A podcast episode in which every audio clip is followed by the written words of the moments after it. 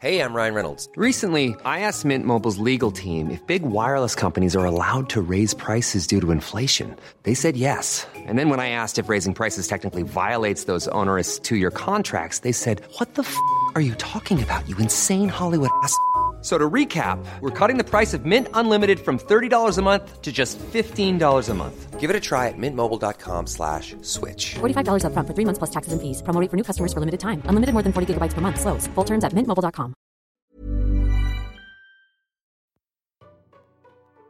Mes chers camarades, bien le bonjour et bienvenue dans ce nouvel entretien historique avec Vincent Ferré, professeur de littérature comparée à l'université Paris-Est Créteil, spécialiste de Proust, mais aussi de Tolkien dont il est traducteur et éditeur depuis plus de 20 ans. À l'occasion de la sortie de la nouvelle traduction du Silmarillion, nous vous proposons de refaire un point sur l'œuvre monumentale de Tolkien. Quel homme était-il réellement? Comment a-t-il construit son univers? Son succès a-t-il été immédiat?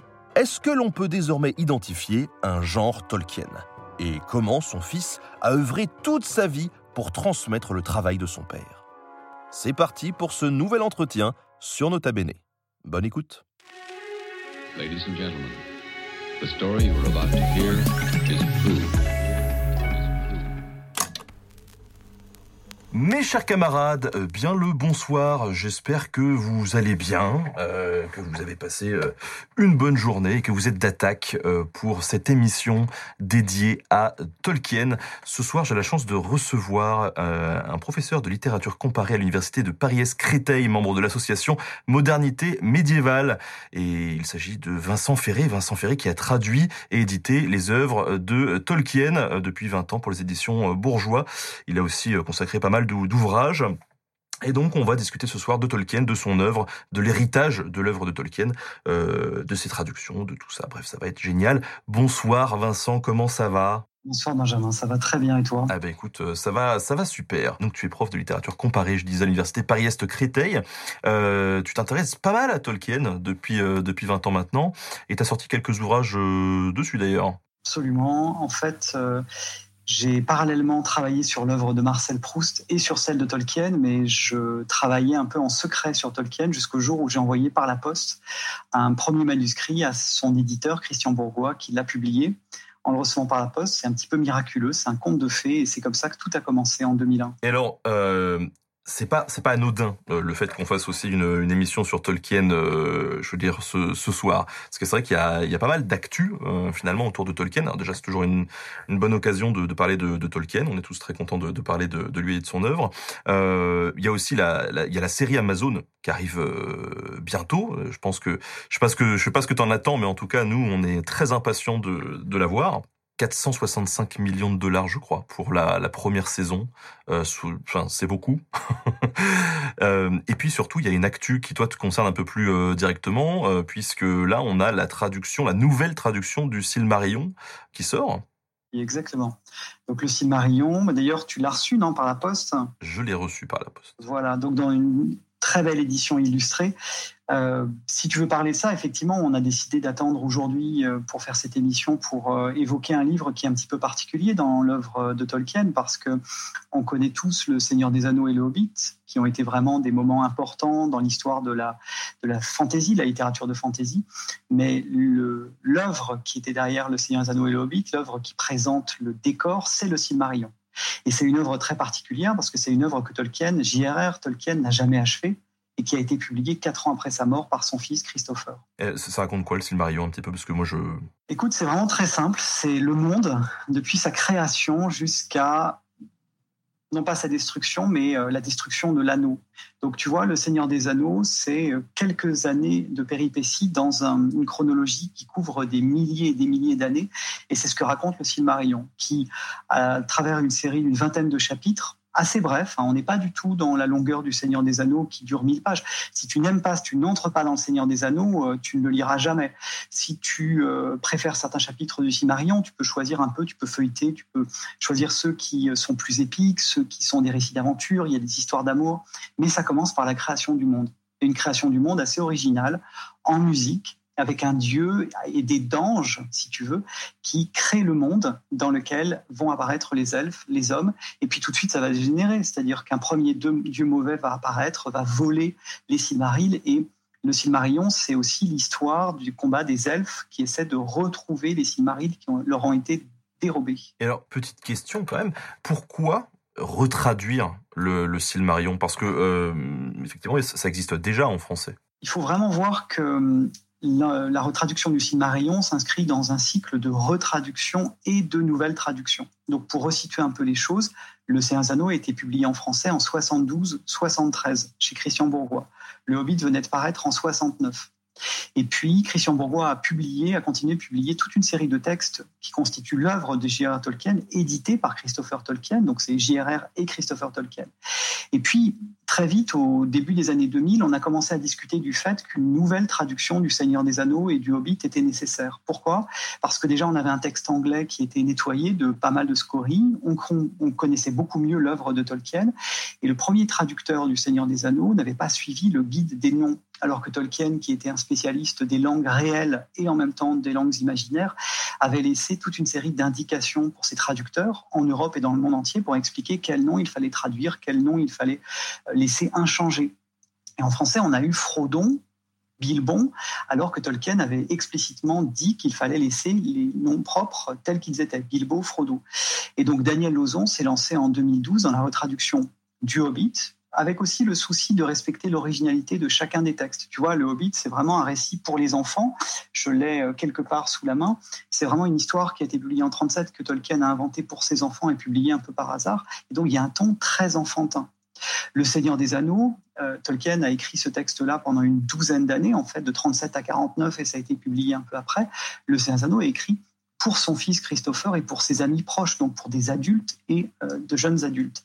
Donc chaque texte a sa particularité. Daniel Lozon travaille en moyenne, il met un an à peu près à traduire un volume, c'est dire l'énergie qu'il y consacre, parce qu'il faut bien voir que Tolkien essore ses traducteurs.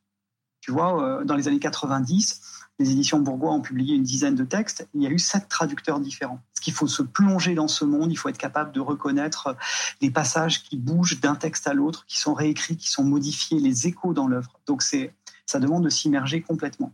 Pour le Silmarillion, qui a été publié en français juste après sa parution en anglais, donc euh, 77-78, on sait que c'était la traduction la plus problématique en français. Donc logiquement, mais assez courageusement, les éditions Bourgois ont décidé de retraduire, faire retraduire ce texte.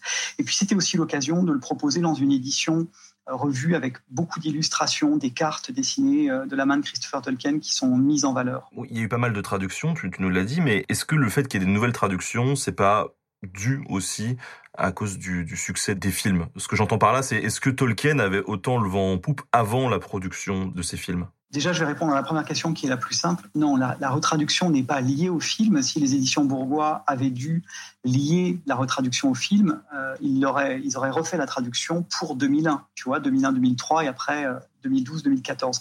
Donc c'est vraiment postérieur. L'essentiel de l'œuvre de Tolkien n'avait pas été publié euh, avant, enfin, avant son décès. C'est-à-dire qu'il est mort en 73, et à ce moment-là, seul le Seigneur des et le Hobbit, plus des textes un peu mineurs, il faut le dire, comme les aventures de Tom Bombadil, euh, ont été publiés. Tout ce qui est en blanc, c'est son fils Christopher qui l'a édité et publié.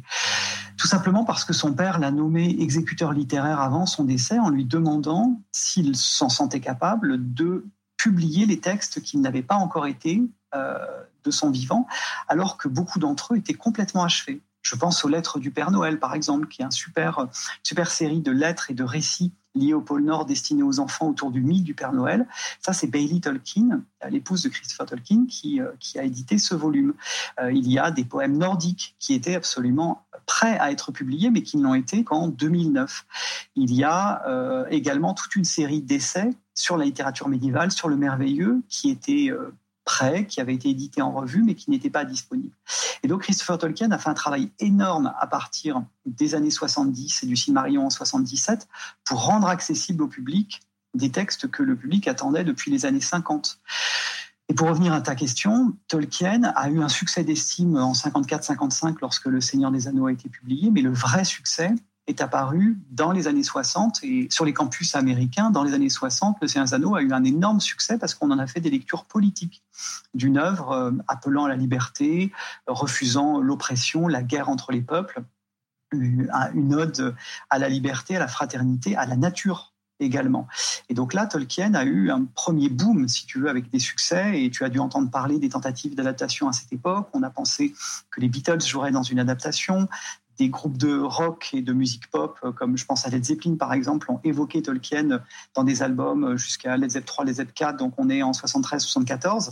Euh, et par vague, c'est revenu. Puis les jeux de rôle se sont inspirés explicitement de Tolkien, puis les jeux vidéo en ligne, etc.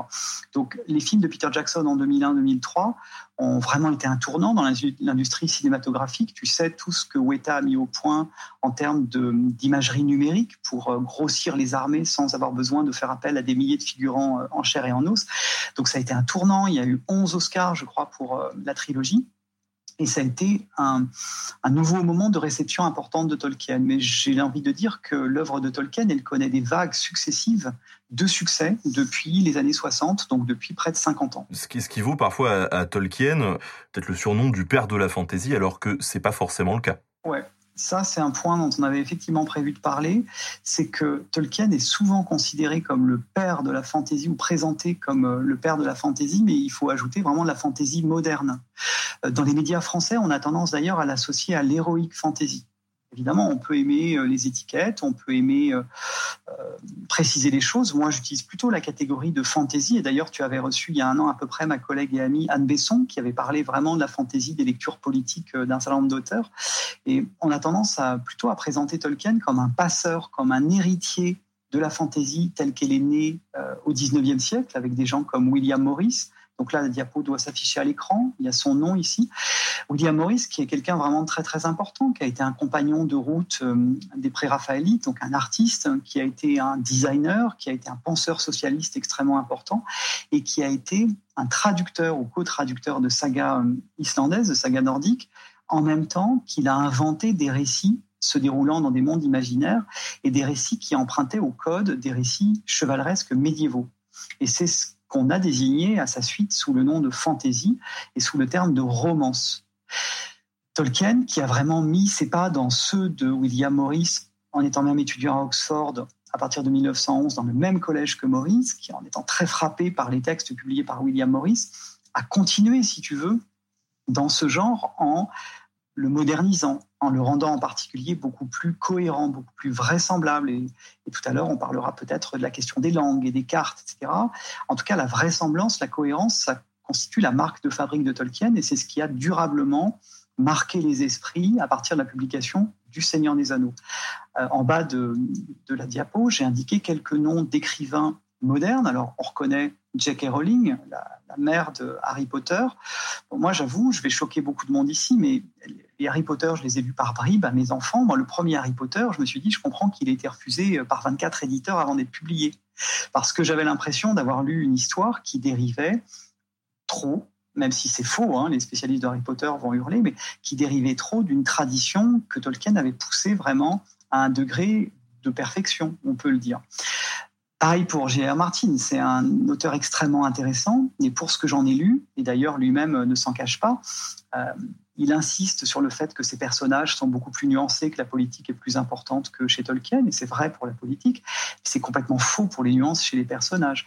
Donc tous les écrivains que j'ai indiqués ici, Bon, Eddings, le, phénomène d'imitation est encore plus net, mais même Morcock, qui avait un rapport d'amour-haine à l'égard de Tolkien, qui l'accusait euh, d'être euh, trop conservateur dans ses positions, euh, vraiment rend hommage à travers leur, leur texte à l'œuvre de Tolkien. Donc, c'est effectivement un écrivain qui est représentatif du genre de la fantaisie, mais qu'on peut lire même si on ne connaît pas la fantaisie, même si on n'en a pas lu une ligne. Moi, j'avoue que, faute de temps, je lis peu de fantaisie et que Tolkien, je le lis euh, enfin, par exemple, Le Seigneur des Anneaux, je le lis plus comme un roman historique, pseudo-historique, ou un roman d'aventure, ou un roman qui serait l'héritier des récits de chevalerie euh, que j'aime bien. Donc, euh, il y a plusieurs manières de considérer cet auteur la fantaisie, c'est vraiment une clé de lecture très très importante, mais ça n'est pas la seule. Et justement, euh, cette vraisemblance du monde de Tolkien, comment il est arrivé à ça, en fait? Euh, Peut-être revenir un petit peu sur le parcours de Tolkien, parce que c'est, euh, avant d'être l'auteur du Seigneur des Anneaux, il est beaucoup de choses. ouais, absolument. Et on avait prévu ensemble d'évoquer sa vie. C'est quelqu'un qui traverse une grande partie du XXe siècle Donc il est anglais jusqu'au bout des ongles, on peut le dire comme ça. Il est né euh, dans le, dans le sud de l'Afrique, euh, dans l'État libre d'Orange, à la fin du 19e siècle, de parents anglais. Il est rentré en Angleterre à l'âge de 3 ans. Et si tu veux, sa vie se confond presque avec Oxford. Ça a été un des grands professeurs de l'université d'Oxford euh, de 1925 à 1959, mais son ombre est resté encore pendant des années. Il a durablement associé son nom à Oxford, qui est un lieu assez, euh, étrange, puisque tu avais aussi Lewis Carroll, euh, tu as aussi Philippe Pullman, qui sont associés à Oxford et à la littérature de l'imaginaire. Tolkien, je disais, a traversé le siècle aussi, le 20e, parce qu'il a été partie prenante ou témoin particulièrement impliqué dans les deux conflits mondiaux. Alors, il a été officier pendant la bataille de la Somme, en particulier, en tout cas pendant la Première Guerre mondiale en France, et il a failli mourir. Tu le sais, ça a été un carnage, la bataille de la Somme, y compris pour euh, les troupes anglaises. Euh, plusieurs de ses amis ont été tués. Dans le cadre de l'expo BNF, on avait affiché la photo de classe, si tu veux, de la promo de Tolkien à Exeter College en 1911. Et puis, on a juxtaposé la même image, mais en masquant tous les visages des morts. Et la moitié, euh, les deux tiers de, des compagnons et des camarades de Tolkien ont disparu dans le cadre du conflit. Et lui a survécu absolument par miracle à la boucherie en tombant gravement malade. Il a été rapatrié en Angleterre et c'est sur son lit de convalescence à l'hôpital qu'il a commencé à écrire des textes qui petit à petit sont devenus sa mythologie, avec des guillemets, ou sont légendaires. Ça a été la naissance des premiers textes qui allaient devenir le Silmarillion. Et il a mené cette vie de, de professeur très engagé à l'université. Pour donner une idée, il devait donner 36 heures de conférences et il en donnait par exemple 130 euh, dans l'année, parce qu'il portait à lui tout seul tout un pan de l'histoire euh, et de l'enseignement de la littérature et des langues médiévales. C'était un spécialiste du vieil anglais et du moyen anglais, donc de différents moments de la langue anglaise.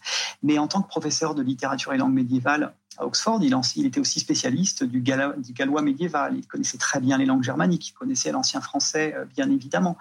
Euh, et euh, il enseignait toute une série de cours pour faire passer à un public qui déjà s'intéressait moins à la littérature médiévale au XXe siècle qu'au cours des, siècles précédents euh, à Oxford. Euh, il voulait être le passeur d'une tradition qui, d'après lui, était absolument indispensable pour comprendre le monde moderne. Ça peut paraître un peu paradoxal, mais il était persuadé que connaître les sagas, connaître Beowulf en particulier, le grand poème médiéval anglais, ça donnait des clés pour comprendre la vie, comprendre l'existence, et aussi pour euh, traverser le XXe siècle et les conflits mondiaux. Donc, sur la, la, petite diapo, j'ai indiqué qu'il a d'abord été euh, enseignant à Leeds euh, quelques années, puis à Oxford de 25 à 59. Et il est mort euh, en étant encore très lié à Oxford. Et c'est à Oxford que vivait son fils Christopher Tolkien à ce moment-là, donc son troisième fils, pour être précis. Donc là, j'affiche une photo que tu vois. C'est la famille de Christopher Tolkien qui m'a donné l'autorisation de, la, montrer.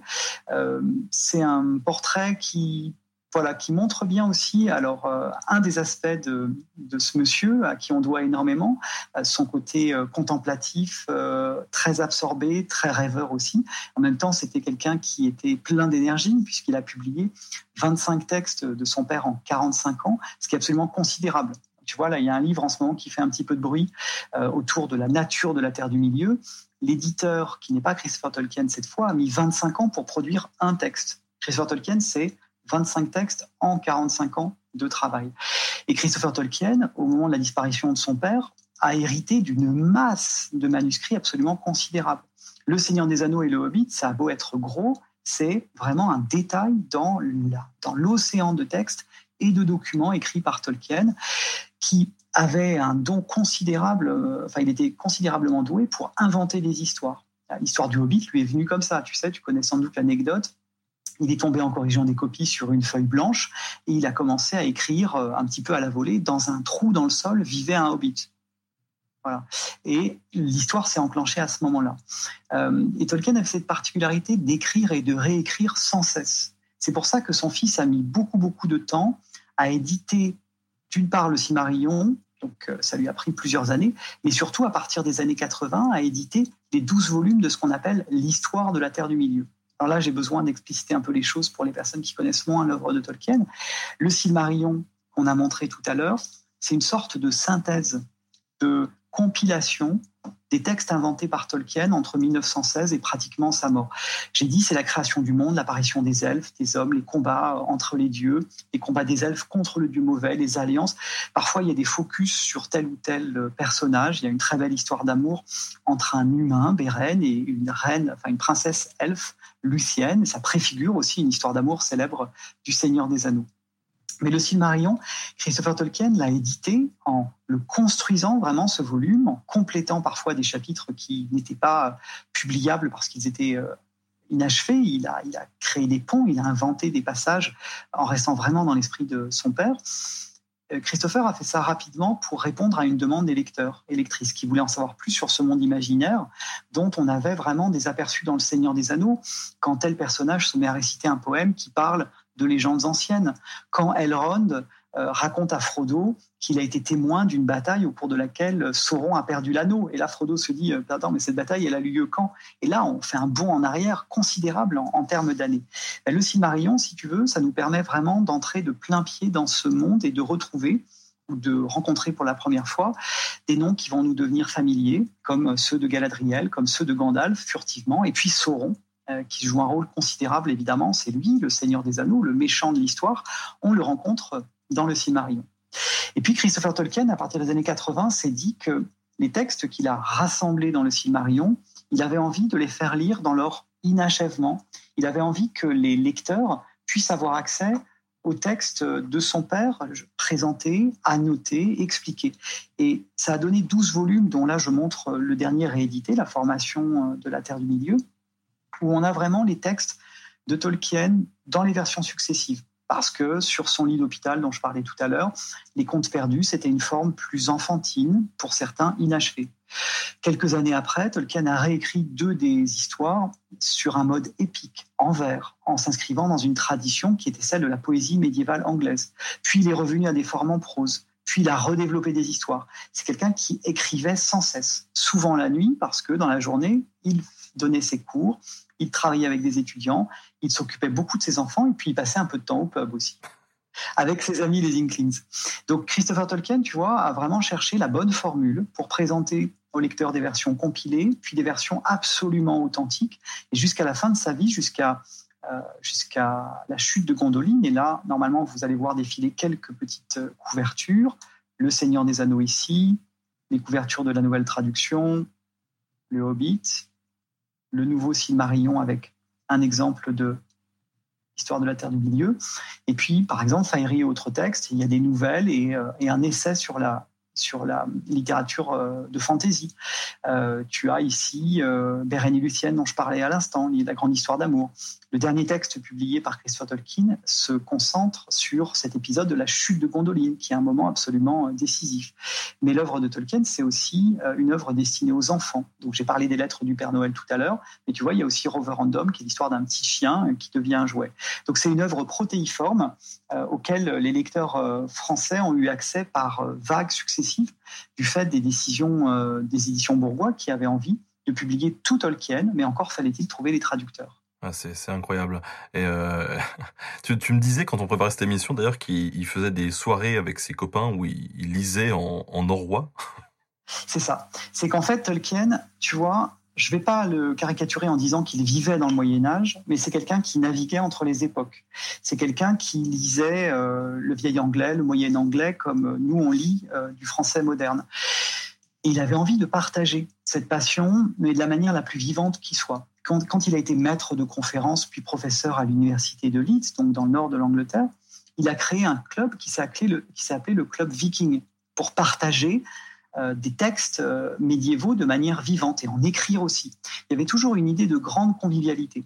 Tolkien, c'est quelqu'un qui a eu une vie personnelle euh, assez bouleversante. Je l'ai pas mis là dans la bio et je, je remontre la diapo, mais il a perdu son père quand il avait trois ans. Son père est mort de maladie.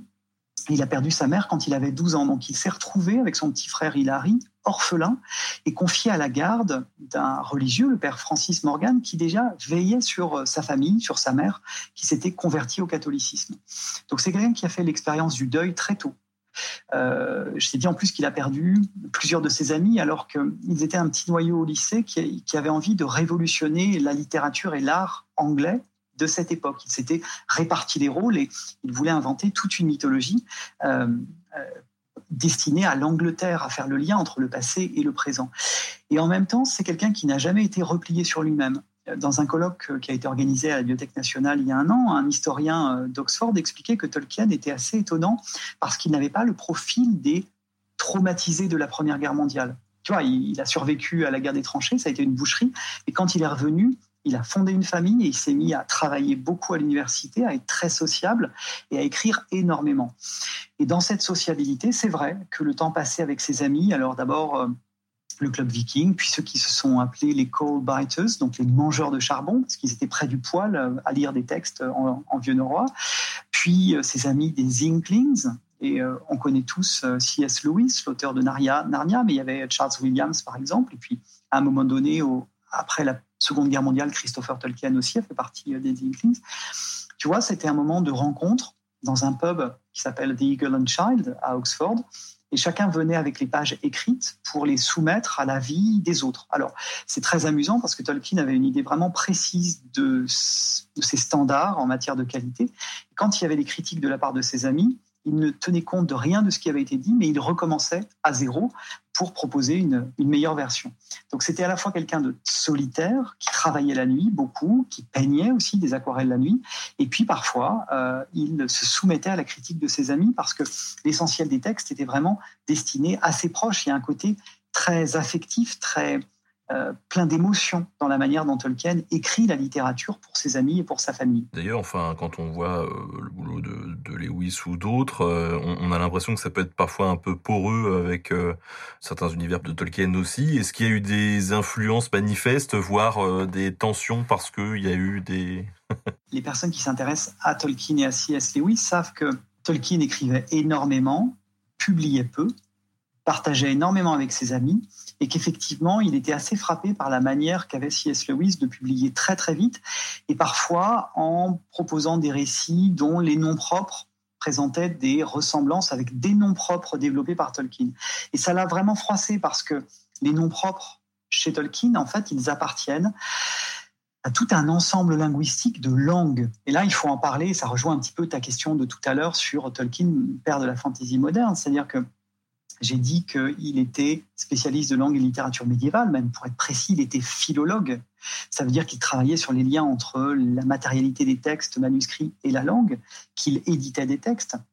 On lui doit une édition extrêmement importante de Sir Gauvin et le Chevalier Vert, qui est le texte arthurien médiéval anglais le plus important, avant Mallory.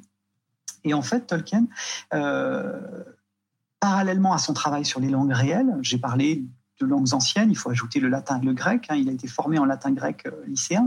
Il s'intéressait aux langues modernes également, le russe, l'espagnol, le français aussi, entre autres, l'italien bien sûr mais il a inventé des langues. Et ça, on le dit souvent et ça nous semble être une évidence. Quand on euh, lit euh, Song of Ice and Fire, par exemple, qu'on voit la série Game of Thrones, on entend des langues différentes. Quand on voit Star Wars, les extraterrestres parlent avec des langues différentes. Donc maintenant, pour nous, ça semble presque une évidence. Mais si on veut, c'est un des apports de Tolkien aux littératures de l'imaginaire d'avoir développé des langues. Et là, je renvoie à des vidéos que vous pouvez trouver en ligne sur le site euh, par exemple de la BNF, où Damien Bador a fait une intervention sur les langues imaginaires chez Tolkien, les langues inventées. Pour, pour résumer, on pense que Tolkien a esquissé une cinquantaine de langues. Ah, c'est normal, tu inventes un monde euh, qui s'étend sur des milliers et des milliers d'années.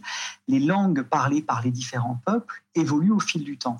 Et de même que, tu vois, du français, enfin, français moderne est un héritier de, l'ancien français qui dérive lui-même via le roman du latin. Tolkien a présenté cette généalogie. Et chez lui, il y avait un point d'équilibre entre le, côté scientifique, c'est-à-dire la capacité qu'il avait en philologue à expliquer comment tel, son, telle sonorité, par l'évolution, la, phonétique historique, devenait telle sonorité, et puis un goût esthétique. Il a expliqué un jour, en faisant une analogie, je crois, assez parlante, que chez lui, les langues avaient le même effet que sur d'autres la musique.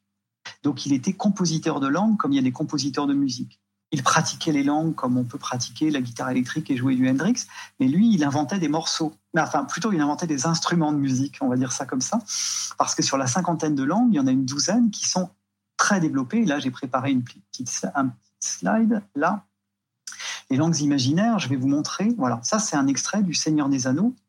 Euh, juste le premier tome, dans les livres 1 et 2, une liste de, dans un index de phrases prononcées dans des langues autres que le parler commun, c'est-à-dire que l'anglais pour nous. Et tu vois, il y a une diversité de langues dont les lecteurs du Seigneur des Anneaux n'ont eu qu'un aperçu. Mais en réalité, ces deux langues les plus célèbres, celles que j'ai mises en vert, à Elbereth Gilthoniel, c'est du Sindarin, et puis tu as du Quenya, mais je roule pas assez bien les R pour le faire ici en direct, j'ai pas envie de me ridiculiser. Euh, oh, tu sais, euh, moi je passe mon temps à me ridiculiser sur YouTube en essayant de parler des, langues étrangères, donc. Euh... C'est pas pas les échos que j'ai, mais c'est sympa de dire ça.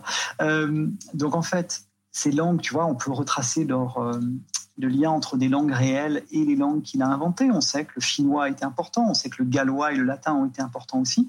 Mais ce qui est plus impressionnant chez lui, c'est la manière dont ces langues se sont développées au fil du temps par un travail acharné de sa part. Il a proposé un lexique de milliers et de milliers de mots. Il a proposé une grammaire. Et à l'expo de la BNF, on a par exemple exposé euh, des, feuillets où euh, Tolkien explique comment euh, les mots se déclinent dans telle langue. J'en profite pour rappeler qu'en France, on a un truc qui est absolument unique, mais je pense que trop peu de lecteurs de Tolkien ou d'amateurs de langues imaginaires le savent, c'est que Christopher Tolkien et le Tolkien Estate ont donné leur accord il y a une dizaine d'années pour qu'on publie un extrait d'un volume de l'histoire de la Terre du Milieu sous le titre Les étymologies. Et c'est le seul dictionnaire elfique de Tolkien authentique qui a été publié. Il y en a pas mal sur le marché, il y en a pas mal sur le net. En fait, ils ne sont pas authentiques, ils ne sont pas du tout la main de Tolkien. Il y a beaucoup d'extrapolations, d'inventions. Dans les étymologies, tu as accès à toute une série de mots elfiques et de racines elfiques euh, qui te montrent jusqu'où il a poussé le souci du détail, mais toujours avec cette envie de proposer quelque chose d'esthétique. Il aimait les sonorités des langues qu'il inventait, ou parfois il les avait choisies parce que, d'après lui, les sonorités correspondait bien euh, au peuple. Alors, tu te souviens peut-être euh, dans les films et dans les livres des hommes arbres, les Ents. Eh bien, par exemple, eux, euh, le mot qui sert à désigner la colline, c'est toute une périphrase. Ça prend énormément de temps et ça se traduit en français par ce sur quoi je me tiens au soleil le matin et d'où je vois le monde. Parce que les, les les hommes arbres, sont très lents dans leur manière de parler. ils prennent leur temps. À l'inverse, euh, les créatures euh, qui sont les, les, soldats de, Sauron vont parler une langue qui est une langue sentie comme dure, comme gutturale, c'est volontaire. Je ne vais pas rappeler ici l'inscription qui est notée sur l'anneau parce que ça nous attirerait sans doute une forme de malédiction, mais on voit bien, lorsqu'elle est prononcée, qu'il y a un jeu sur les sonorités, sur l'imaginaire qui est associé aux langues chez Tolkien. Donc c'est une autre de ses marques de fabrique. Et lui était très très critique à l'égard, euh, je retrouve ta question, d'écrivains comme euh, C.S. Lewis par exemple, ou, ou, de prédécesseurs comme Edison, parce que ces derniers n'allaient pas aussi loin dans la création de noms propres et de langues. Est-ce qu'elles évoluent aussi dans les différents âges euh, de... Ouais, des, des, âges du monde Alors je vais le redire, peut-être que j'ai pas été assez clair, c'est qu'en fait, globalement, on distingue trois âges on distingue trois âges principaux dans le monde de Tolkien, même si euh, la création du monde fait partir la chronologie un peu tout. Bon, bref. Les langues ont inventé à chacun des grands moments de cet univers. Et ce qu'on sait, c'est que dans les archives Tolkien qui sont déposées à la Bodleian, tu as des milliers de pages qui se rapportent aux langues inventées, à côté des milliers de pages de brouillons et de versions successives du Seigneur des Anneaux. Certaines sont à la Bodleian à Oxford, d'autres sont à l'université Marquette aux États-Unis. Et ces deux institutions ont prêté beaucoup de documents euh, l'année dernière à Paris quand on a organisé l'expo à la Bibliothèque nationale. Donc, les langues ont évolué au fil du temps et elles servent à faire sentir aussi aux lecteurs qui s'intéressent à cette question le passage du temps, la profondeur historique. C'est quelque chose qui a été vraiment une grande surprise pour les lecteurs, les lectrices de Tolkien, c'est que dans pas mal d'univers de fantasy, quand un personnage se met à chanter une chanson en évoquant euh, un, exploit ancien ou une histoire ancienne, cette chanson, elle n'existe pas en dehors du livre que tu es en train de lire. Tu vois, si tu cliquais sur le lien, ça déboucherait sur une erreur 404. Chez Tolkien, quand tel personnage récite un poème, par exemple l'histoire d'Erendil, en fait, Tolkien ne nous le dit pas, mais c'est une version d'un texte qu'il a écrit indépendamment en vers euh, peut-être 20 ans plus tôt. Donc tu as des jeux vraiment avec euh, une sorte d'épaisseur temporelle qui donne une impression d'historicité, de, vraisemblance, mais c'est absolument vertigineux quand tu mets bout à bout tous les chemins possibles dans l'œuvre de Tolkien, que tu vois tous les liens euh, entre, entre les strates de, l'évolution des langues, mais aussi les liens entre les textes. C'est pour ça qu'on parle souvent d'œuvre-monde dans le cas de, de J.R. Tolkien, et je crois que c'est absolument vrai. Oui, puis en plus, il détaille pas que les langues. Euh, je vois, il y a l'architecture, les coutumes, euh, traditions de... Il parle en historien. Ça, c'est le site officiel, créé, si tu veux, par Adam Tolkien à la demande du Tolkien Estate, qui gère le l'héritage de J.R.R. Tolkien, le patrimoine littéraire de J.R.R. Tolkien. Sur le site du Tolkien Estate, qui existe en français, en anglais et en, espagnol, euh, tu peux avoir accès à des documents numérisés spécialement pour le site. Et donc, je, le répète, hein, c'est absolument officiel, je montre rien de problématique. Et les visiteurs, les auditeurs peuvent euh, avoir accès à, par exemple, des artefacts que Tolkien a créés en même temps qu'il préparait la production du Seigneur des Anneaux en 54-55, il a eu envie, par exemple, de créer des sortes d'archives naines. Donc, des manuscrits abîmés par le temps. Il y a eu en plus une bataille à l'endroit où euh, le, manuscrit est retrouvé. Donc, il y a des trous, il y a des traces de sang, il a mis de l'encre rouge, il a vieilli les documents. Et il espérait que ce serait publié avec le Seigneur des Anneaux pour que les lecteurs voient qu'il y a des sortes de sources au récit.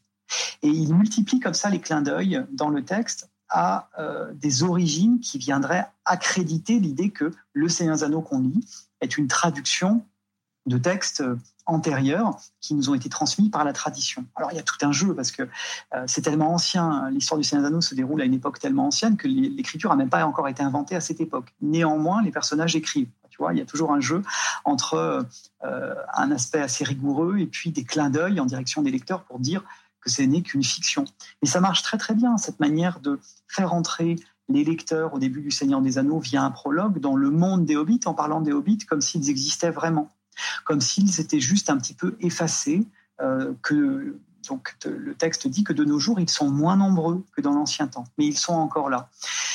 Et Tolkien cherche toujours ce point d'équilibre entre un merveilleux assumé, il y a des elfes, il y a de la magie, il y a des hommes arbres, et puis il y a ces créatures d'un mètre de haut aux pieds poilus qui sont les héros euh, du Seigneur des Anneaux, et en même temps une vraisemblance, une cohérence qui font que les lecteurs sont invités à suspendre leur jugement, à suspendre leur incrédulité. On lit de la fantaisie, mais ça pourrait être réel. Et ça explique euh, l'étonnement du biographe de Tolkien, Humphrey Carpenter, lorsqu'il l'a rencontré euh, au moment où il commençait à écrire la biographie, lorsque Tolkien lui a parlé de son monde imaginaire comme s'il était réel comme s'il était en train de parler de Babylone ou de Rome. Et le biographe s'est vraiment demandé si Tolkien était excentrique et jusqu'où allait cette adhésion à l'histoire. Et en fait, cette manière de prendre le monde imaginaire au sérieux, c'est une manière aussi de respecter les lecteurs et de pousser jusqu'au bout la volonté que Tolkien avait, donc je disais d'être vraisemblable, d'être cohérent, parce qu'il était persuadé que sous cette forme, le merveilleux pouvait remplir sa fonction. Alors tu vas me dire, quelle est la fonction du merveilleux chez Tolkien? Quelle est la fonction du merveilleux chez Tolkien? Putain, ce conducteur, il est vraiment bien fait. Non, on n'avait pas prévu d'en parler maintenant, mais j'en parle maintenant. Tolkien a beaucoup hésité sur la forme euh, de son œuvre littéraire et à vrai dire, au début, il était poète. Il a fait partie de cette génération de d'étudiants poètes, soldats, qui euh, génération qui a été fauchée euh, au cours de la Première Guerre mondiale. Il a envoyé un recueil à un éditeur. Le, le texte, le recueil n'a pas été publié, mais vraiment, Tolkien est d'abord un poète. Et c'est un des grands mérites de la dernière traduction par Daniel Lozon du Seigneur des Anneaux, que je remontre parce qu'on le remerciera jamais assez pour son travail, de nous faire entendre les 51 poèmes euh, et chansons du Seigneur des Anneaux en français d'une manière qu'on n'avait jamais entendue euh, jusqu'alors. Tolkien est d'abord poète et il hésite beaucoup. Je t'ai dit tout à l'heure des récits en prose avec une forme un peu archaïque, un, lexique archaïque, ça ce sont les contes perdus et puis le grand style, le grand style poétique. Et petit à petit, il se fixe un cap qui est de d'écrire un récit merveilleux, donc dans lequel on admet qu'il y a des éléments surnaturels, c'est le Seigneur des Anneaux, mais de manière à ce que les lecteurs soient dans un environnement relativement familier. Autrement dit, on comprend que la Terre du Milieu, c'est plus ou moins notre Europe il y a des milliers d'années. Il s'amuse à dire, euh, telle ville est à la latitude d'Oxford, telle ville est à la latitude de Florence, le Gondor, c'est un peu comme Byzance, etc. Donc il y a des correspondances dans son esprit. Son espoir, c'est que les lecteurs, euh, en refermant le Seigneur des Anneaux, regardent le monde qui les entoure un petit peu différemment. Chez lui, il y a une vraie réflexion, même théorique. Il l'a théorisé dans Du conte de fées, qui est son essai sur euh, la littérature merveilleuse, sur la fantaisie, et ça a été publié dans Les monstres et les critiques.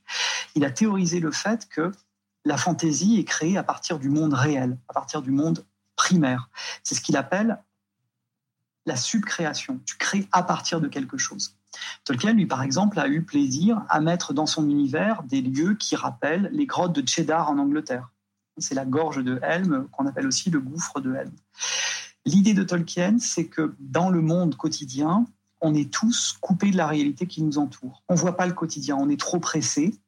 Il était assez euh, critique à l'égard de ce qu'il appelait la machine, hein, la technologie. On a une vie trop rapide, on simplifie le monde qui nous entoure, on ne regarde pas les étoiles, on ne regarde pas la nature, on ne regarde pas les êtres humains. Et Tolkien fait le pari que la littérature, et en particulier la littérature merveilleuse de fantasy, va permettre, en surprenant un petit peu les lecteurs, mais pas trop, de voir autrement le monde qui les entoure, je le disais tout à l'heure, et de retrouver une vue claire sur le monde réel.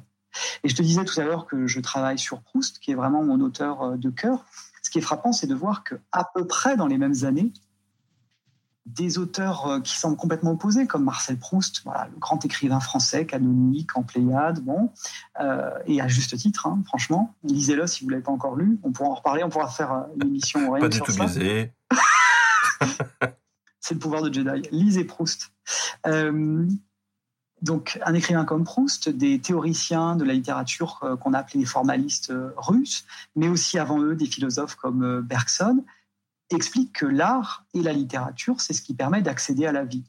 Donc, au même moment, il y a une sorte d'esprit du temps qui fait écrire chez quelqu'un comme Tolkien, qui amène quelqu'un comme Tolkien à penser que la littérature de l'imaginaire peut nous aider à voir la vie telle qu'elle est réellement et à mieux la supporter aussi, parce qu'il y a une pensée un peu mélancolique chez lui de, autour de l'existence humaine. Et ça a fonctionné chez toi ou pas?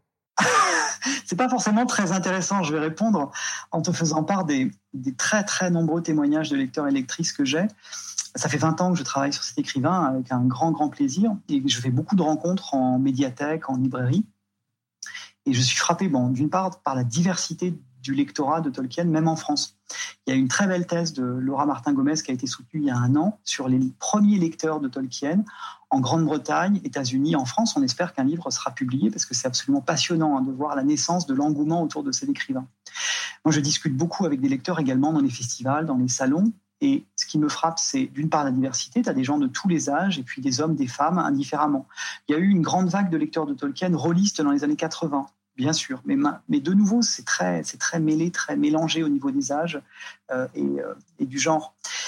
Et en fait, les lecteurs me parlent tous et toutes de leur relation à Tolkien avec une puissance. Euh, j'en, ai les larmes aux yeux souvent. Hein. c'est-à-dire que peu d'écrivains permettent de d'émouvoir en nous autant de choses que Tolkien. En particulier, Le Seigneur des Anneaux est un livre qui aide beaucoup de lecteurs et de lectrices à traverser les épreuves de la vie. Ça, vraiment, j'ai plein de noms et de témoignages qui me viennent à l'esprit. Tel euh, lecteur, c'était Étonnant Voyageur. On était avec Alan Lee, le grand illustrateur que tu connais et qui a participé euh, au travail euh, visuel sur, pour les films de Jackson. Il a, avec John Howe, il a eu un Oscar d'ailleurs pour ce travail. Et il a publié récemment le cahier de croquis du Hobbit, qui a été traduit aux éditions euh, Bourgois en français. Bon, on était à Étonnant Voyageur et tout l'après-midi, on a vu défiler des lecteurs et l'un d'entre eux expliquait par exemple qu'il est resté paralysé plusieurs mois à cause d'une maladie, qu'un ami lui a confié le Seigneur des Anneaux, qu'il a littéralement aidé à ne pas désespérer. Il y a une conférence absolument géniale de Nicole Guedney, qui était spécialiste de la relation euh, mère-enfant Hein, euh, elle travaillait à Paris, elle a publié de nombreux articles, de nombreux ouvrages sur la question de l'attachement avec son mari, Antoine Guedney, qui est chef de service en pédopsychiatrie euh, à Paris. Et en fait, Nicole Guedney a fait une très belle conférence que tu peux trouver en ligne, je donnerai les références dans dans le chat plus tard, qui s'intitulait Survivre au désespoir et à la peur avec le Seigneur des Anneaux. Et elle explique que dans le Seigneur des Anneaux, les lecteurs sont amenés à éprouver toute une série d'émotions qui, en réalité, dans la vie, sont insupportables la séparation, le deuil, euh, l'angoisse de la mort, bien sûr, l'angoisse de la perte, euh, accepter le renoncement euh, aux choses qu'on aime et aux choses auxquelles on tient. Et là, je pense par exemple à Frodo, qui est le porteur de l'anneau et qui sait très bien, quand il se charge d'apporter l'anneau jusqu'en Mordor pour essayer de le détruire, qu'il renonce à la vie, qu'il va se sacrifier pour la communauté, pour la collectivité, pour les peuples libres, mais qu'il faut faire ce choix. Et c'est très très fort que Tolkien ait décidé de confier cette mission pas à Boromir le Baraquet, je vais l'appeler comme ça, pas à Aragorn le, fier ranger qui a toutes les qualités et qui va montrer qu'il a les qualités d'un roi, pas un elfe majestueux, surtout pas à Gandalf, parce que une créature aussi puissante que Gandalf, en utilisant l'anneau dans l'idée de faire le bien, sans doute finirait par euh, provoquer euh, des catastrophes, mais à un hobbit. C'est-à-dire, il n'y a pas plus banal qu'un hobbit. Tu sais que Tolkien a décidé de, choisir des héros d'un mètre de haut pour symboliser leur petitesse d'esprit, leur côté euh, pinaillage, guerre de clochers, bagarre entre villages.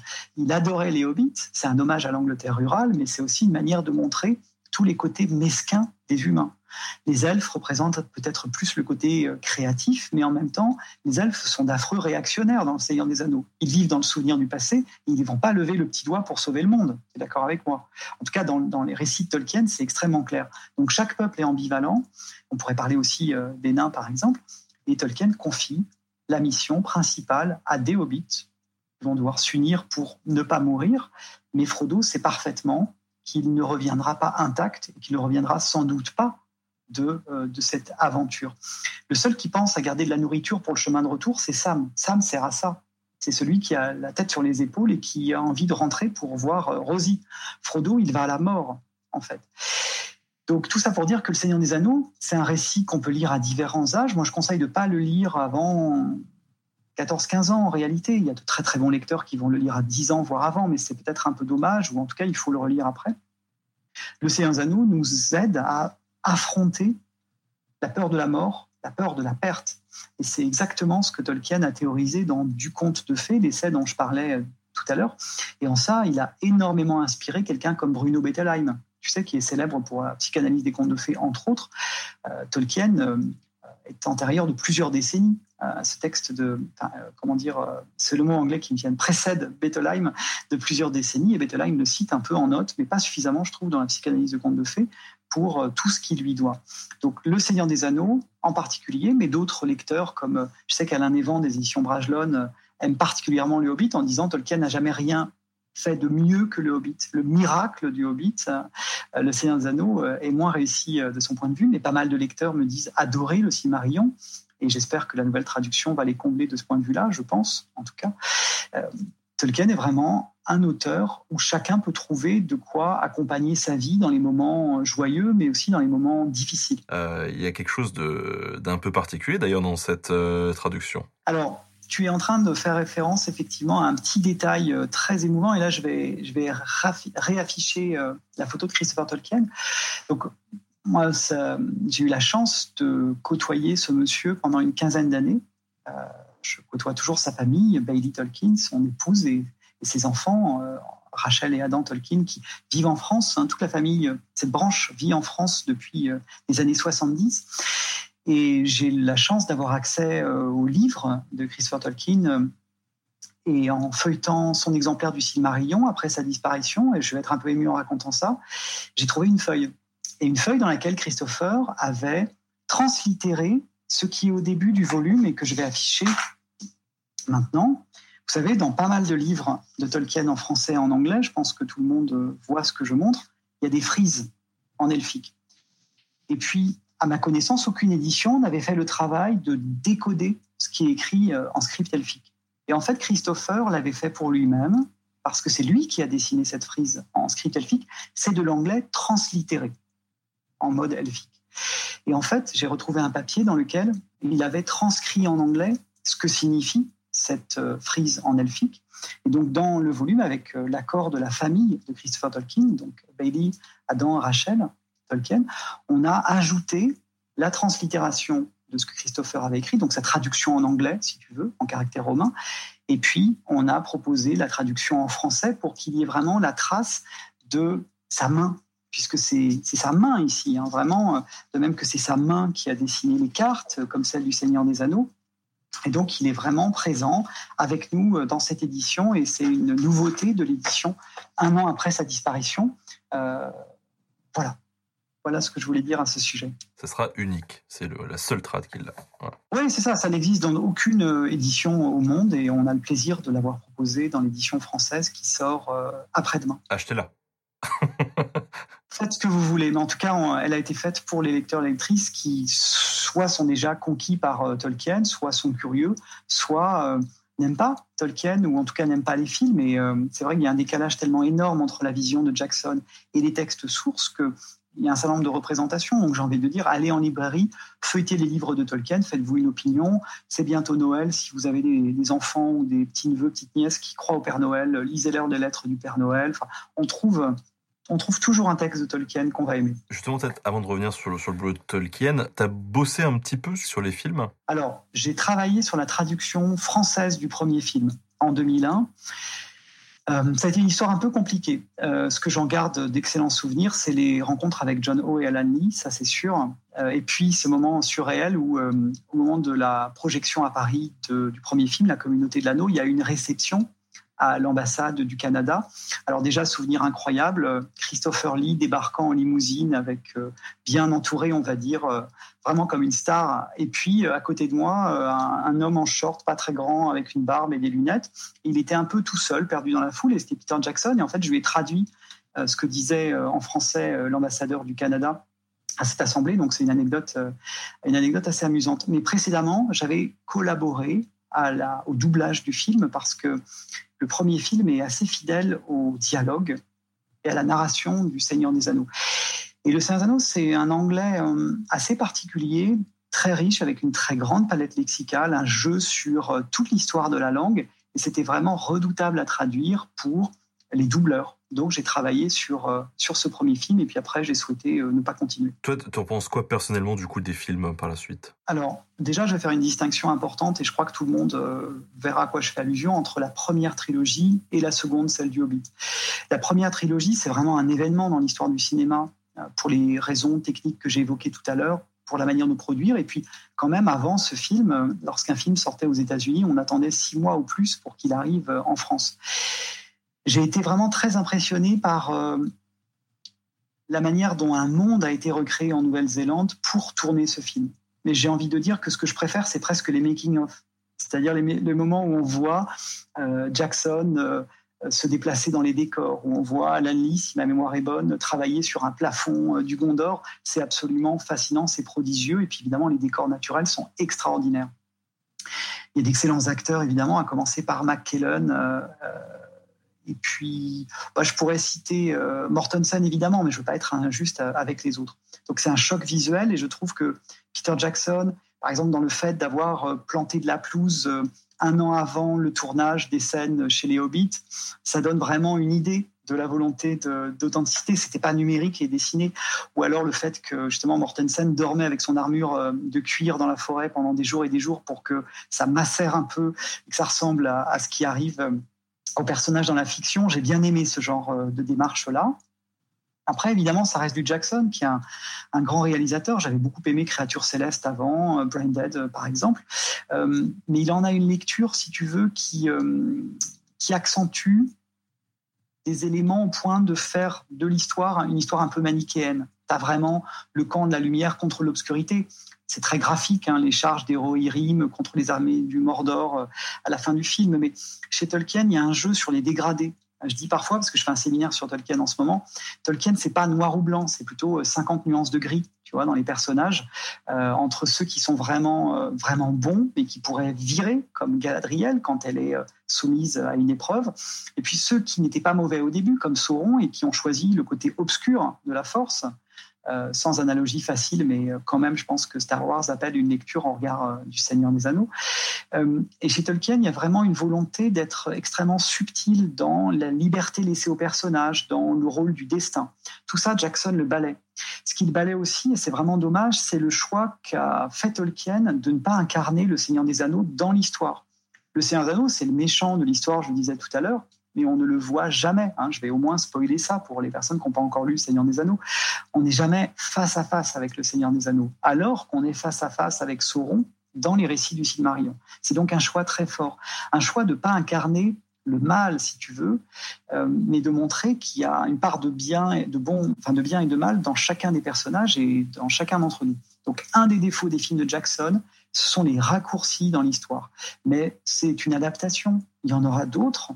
Euh, la série Amazon ne sera pas une adaptation du Seigneur des Anneaux, ce sera plus une fan-fiction officielle. extrapolé à partir des 150 pages de la fin du Seigneur des Anneaux, où tu as des fragments d'histoire, des, des textes historiques sous forme d'annales. Alors effectivement, c'est des, des, résumés de ce qui se passe en telle année, en telle année, en telle année. Amazon a de quoi tenir 200 ans, hein, 200 saisons de, de, 20 épisodes au moins, avec tout le matériau laissé par Tolkien. Et c'est une extrapolation, ce des histoires qui se dérouleront dans son univers. Ça ne sera pas une adaptation comme a pu l'être Le Seigneur des Anneaux. Le Hobbit, je préfère pas en parler par charité chrétienne, euh, dans le sens où on est passé d'un récit pour enfants euh, de 300 pages en français à un pudding de trois épisodes de trois fois trois heures où les elfes euh, peuvent courir sur les pierres et puis où il y a des femmes qui font du kung-fu, euh, même, pas, même pas du vrai kung-fu en plus. Donc euh, je préfère pas en parler. Ryan Reynolds here from Mint Mobile. With the price of just about everything going up during inflation, we thought we'd bring our prices down. So to help us, we brought in a reverse auctioneer, which is apparently a thing. Mint Mobile unlimited premium wireless. Ready to get 30, 30, bit to get 30, bit to get 20, 20, 20, bit to get 20, 20, bit to get 15, 15, 15, 15 just 15 bucks a month. So, Give it a try at mintmobile.com/switch. slash $45 up front for 3 months plus taxes and fees. Promo rate for new customers for limited time. Unlimited more than 40 gigabytes per month slows. Full terms at mintmobile.com.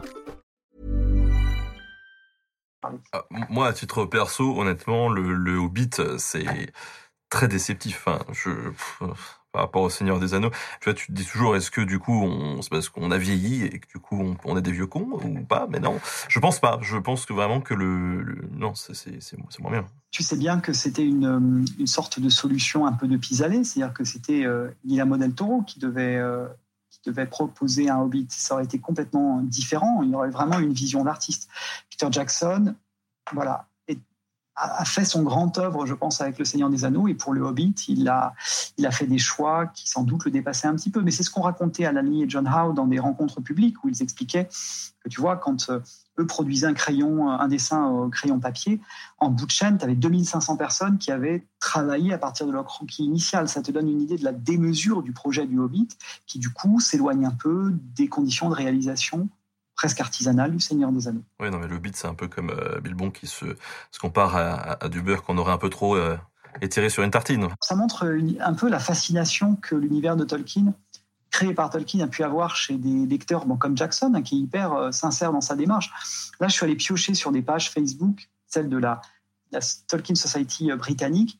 Tu vois la manière dont les lecteurs, je, je pense que ça apparaît à l'écran, vivent le monde de Tolkien. Donc là, il y a quelqu'un qui s'est fait tatouer un fragment de la carte du Hobbit.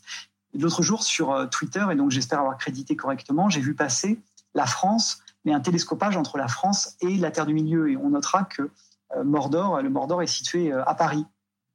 Encore sur Twitter, je ne sais pas si tu vois bien l'aigle, mais quelqu'un a partagé cette photo de nuages et il voit des aigles et il voit instantanément un épisode extrêmement important dans le légendaire de Tolkien. Moi, je suis vraiment très impressionné par la manière dont les lecteurs et lectrices de Tolkien font le lien, et ça rejoint euh, ce que je disais tout à l'heure, font le lien avec euh, euh, l'univers inventé par cet écrivain et s'en servent pour décoder le monde qui les entoure et aussi pour rêver à partir de l'univers laissé par Tolkien. C'est un univers qu'il a développé comme jamais aucun univers n'avait été développé avant lui mais évidemment, il n'a pas pu tout élucider. Et ce qu'on sait, c'est que Tolkien, tu parlais d'influence tout à l'heure, a eu une influence considérable dans la pop culture. Je parlais de, des jeux vidéo, de la musique pop, euh, des jeux de rôle, de la littérature de fantasy. Mais chez de nombreux lecteurs et lectrices, il a généré aussi de la fanfiction, de l'illustration. C'est absolument considérable les travaux réalisés par euh, des illustrateurs euh, professionnels ou amateurs à partir de l'œuvre de Tolkien. donc c'est quelqu'un qui, provoque un élan de création chez ses lecteurs et c'est absolument, euh, absolument fascinant. Mais tu vois, à titre perso, moi j'aime beaucoup cet univers-là et je traîne avec des gens qui aiment bien ces univers-là. Il se trouve que moi, pour mon enterrement de vie de garçon, j'ai une formidable copine qui m'avait euh, préparé une, journée incroyable. Elle est venue me, me réveiller, il était 5h30 euh, du matin, dans un appart à Paris, j'entends de la musique, la musique du Seigneur des Anneaux qui commence dans le couloir. Je me lève, j'ouvre, je la vois en elfe. Elle me dit, tiens, elle me file un, costume de hobbit, elle me dit, habille-toi. Et en fait, elle m'avait préparé toute une quête où je devais euh, euh, aller choper mes potes euh, qui étaient dispatchés dans tout Paris, tu vois, pour former la communauté de l'anneau. Et justement, elle avait fait une carte de Paris, et genre euh, Isengard, c'était Montparnasse, euh, Fangorn, c'était les buts de Chaumont, tu vois. Il y avait effectivement, il y a cette création-là qui est juste euh, incroyable. Et j'avais halluciné sur ce que ça pouvait provoquer justement, et, et c'est dingue quoi. Comme appropriation et comme mélange entre la fiction et la- réalité. Mais c'est vraiment euh, intéressant, c'est génial hein, ce que tu racontes. Effectivement, elle est très douée, cette amie. Mais c'est un exemple parmi d'autres de l'appropriation et de la manière dont des lecteurs et des lectrices euh, appliquent Tolkien à leur vie quotidienne. Alors pourquoi je parle d'applicabilité, d'application? C'est un mot que emploie Tolkien dans la préface. euh, de l'édition de 66 du Seigneur des Anneaux. Donc j'ai dit tout à l'heure que le Seigneur des Anneaux a été publié en 54-55. On rappelle que c'est pas une trilogie, mais qu'il a été publié en trois parties pour des raisons de coût. On était dix ans après la guerre et ça coûtait beaucoup trop cher de faire paraître un livre de 1000 pages d'un seul tenant. D'ailleurs, l'éditeur était persuadé de perdre de l'argent. Il écrit à son fils qu'il conseillait sur cette publication. Il lui a dit Je pense que je vais perdre 1000 livres sterling dans l'histoire. Donc, euh, qu'est-ce que tu me conseilles? Et, euh, et son fils lui dit C'est l'œuvre d'un génie. Donc, vas-y, perds 1000 livres sterling, euh, tu peux y aller.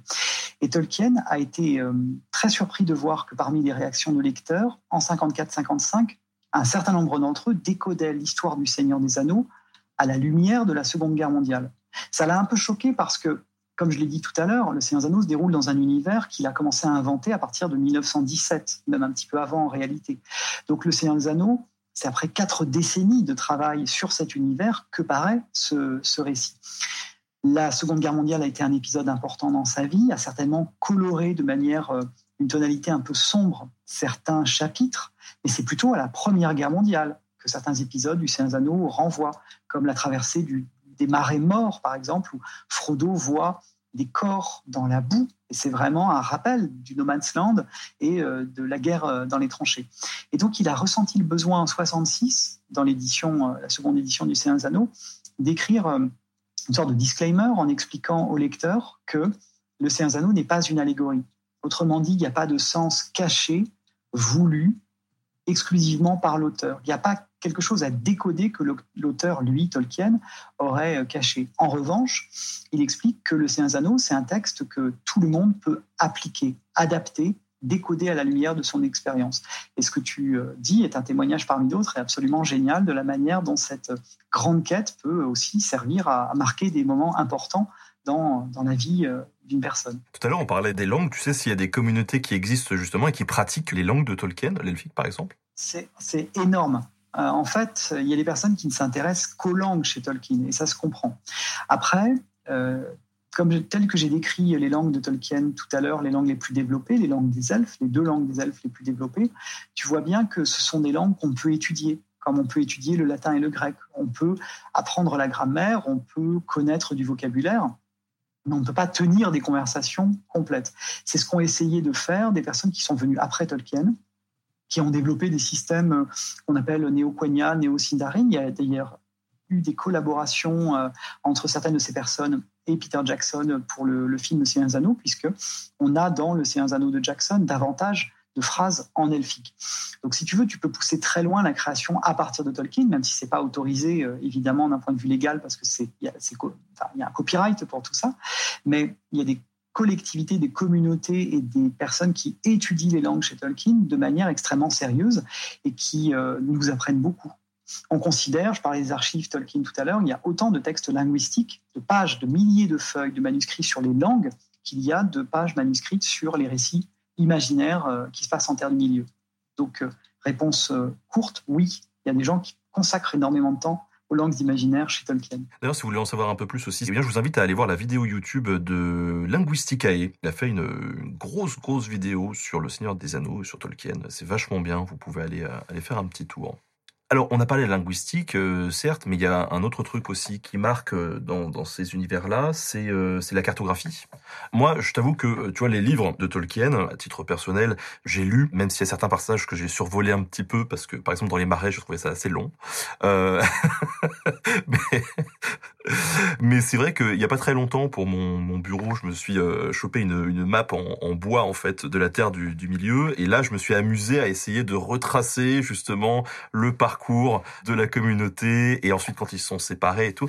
Et je trouvais ça génial, quoi. tu as raison. En fait, Tolkien a, si tu veux, commencer à produire une carte, et là je suis en train d'afficher les liens vers le site officiel, je le rappelle, euh, les premières cartes du monde des hobbits, puis les cartes de travail de la Terre du Milieu. Il a eu besoin de faire des cartes pour, que, pour suivre vraiment les déplacements de ces personnages dès le début, mais aussi lorsque le groupe de héros est éclaté et que tu vas suivre les uns à tel endroit, les autres à tel endroit, etc., pour que ça soit cohérent. il a passé son temps à rectifier sur ses cartes de travail la distance que parcourent les hobbits avec leurs petites jambes euh, en Mordor, la, distance que parcourent les trois chasseurs, hein, donc le nain, l'elfe et l'humain, qui sont à la recherche des deux hobbits enlevés par les orques euh, et qui, pendant des pages et des pages, traversent les prairies du Rohan. Il voulait que ça soit absolument cohérent. Et du coup, la carte chez Tolkien euh, est fondamentale et il, il lui a accordé tellement d'attention qu'il il a demandé à son fils Christopher Tolkien de se charger de la réalisation de la première carte du Seigneur des Anneaux. Alors je ne sais plus si je l'ai sous la main, mais en tout cas je vais remontrer celle que Christopher a dessinée euh, pour le Silmarillion. Je pense que ça se voit bien et vous pourrez la, retrouver facilement. Euh, à partir des cartes de travail de son père, Christopher Tolkien a travaillé pendant 24 heures pour produire cette carte extraordinaire en noir, blanc, rouge, qui est la carte de la Terre du Milieu euh, qu'on connaît tous et qui a inspiré après euh, d'autres créateurs. Mais cette histoire de carte, elle est intéressante, enfin, elle ouvre pas mal de pistes de discussion, d'une part sur la diversité du monde qui est représentée, donc des fleuves, euh, des forêts, des mines, des montagnes, des plaines, des prairies, j'en parlais tout à l'heure, sur les techniques absolument géniales qu'a Tolkien pour nous faire sentir l'immensité de ce monde, même en nous montrant dans le lointain des lieux où on ne va pas se rendre. Si tu es un, peu euh, attentif à ces passages-là dans Le Seigneur des Anneaux, qui n'est pas qu'un récit d'aventure, c'est aussi un récit de découverte du monde et de contemplation du monde. Euh, parmi les pages euh, préférées de certains lecteurs, il y a le passage chez Tom Bombadil. Et moi, de ce passage, je retiens le moment où Frodo regarde le monde à travers la fenêtre et il pleut et il y a du brouillard et, voilà, il contemple le monde. Mais à de nombreuses reprises, les personnages regardent euh, au loin des endroits où ils ne vont pas se rendre. Et il n'y a pas d'effet de trompe-l'œil au sens où ces histoires existent réellement, pardon, ces lieux existent réellement dans d'autres histoires de Tolkien et on peut, dans le Silmarillion, en apprendre plus sur cet endroit où il y a eu une bataille et les hobbits ne le savent même pas mais les lecteurs peuvent faire des connexions, peuvent faire des liens. Chaque fois, plus tu creuses chez Tolkien, plus, tu découvres euh, de nouvelles pistes et de nouveaux, de nouveaux embranchements.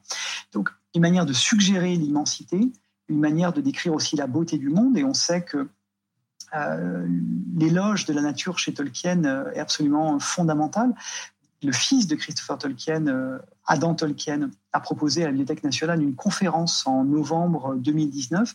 Elle est en ligne. Hein. Si vous tapez BNF plus Adam Tolkien plus conférence, vous allez avoir accès à la carte blanche euh, donnée à Adam Tolkien où il a parlé du coup qu'avait son grand-père pour la nature. Euh, c'était absolument génial d'entendre Adam, fils de Christopher, fils de JRR, Tolkien, nous parler comme ça de la création euh, de son grand-père.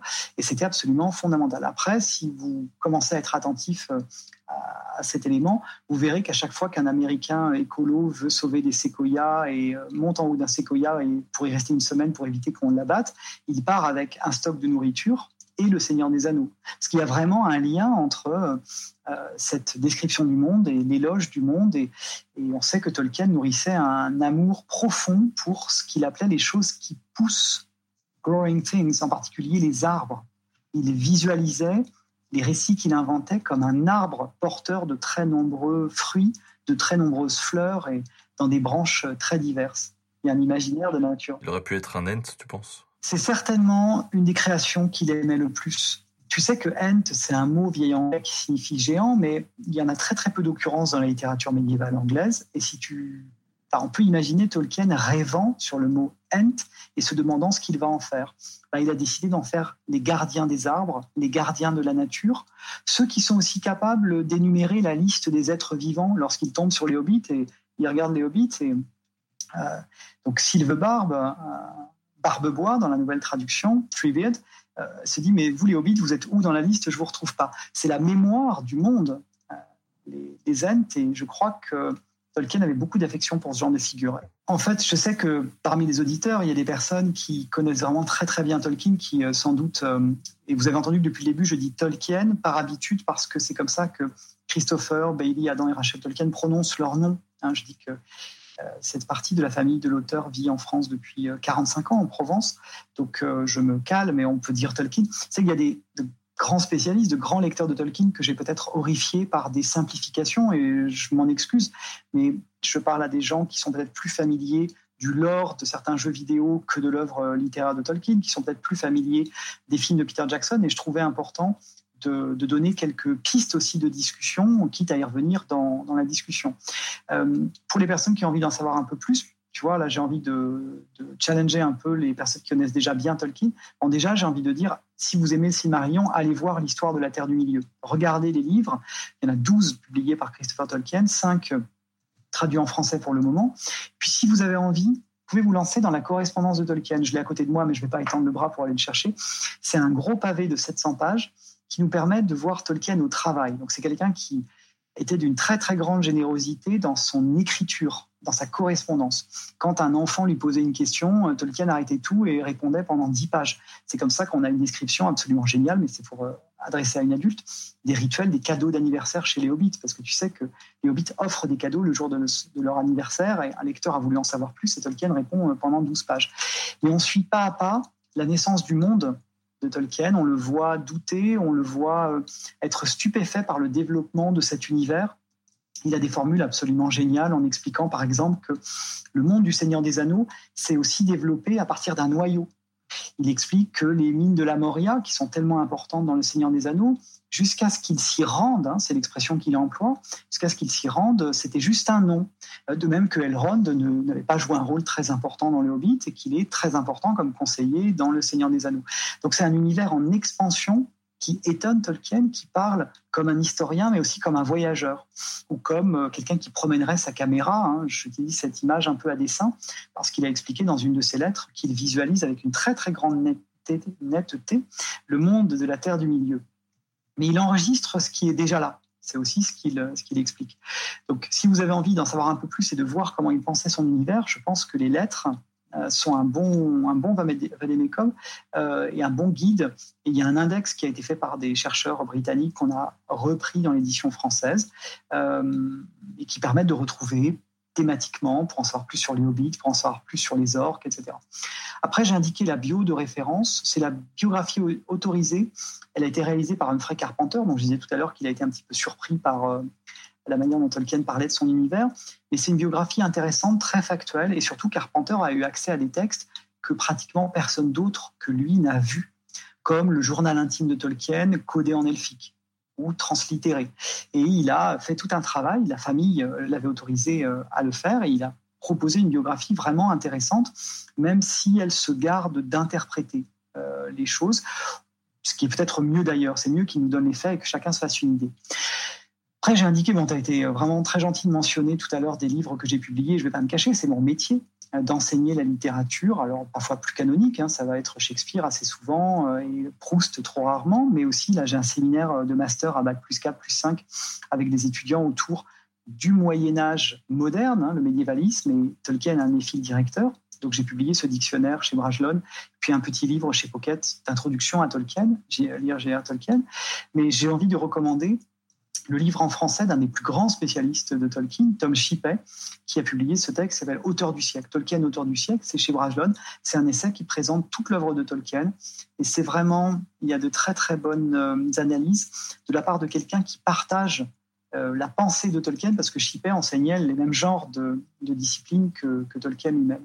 J'ai donné le lien vers l'éditeur français, les éditions Bourgois. Il y a une page Tolkien spécialement rénovée pour la sortie du Cimarion. Vous avez accès à des extraits du texte, à une présentation.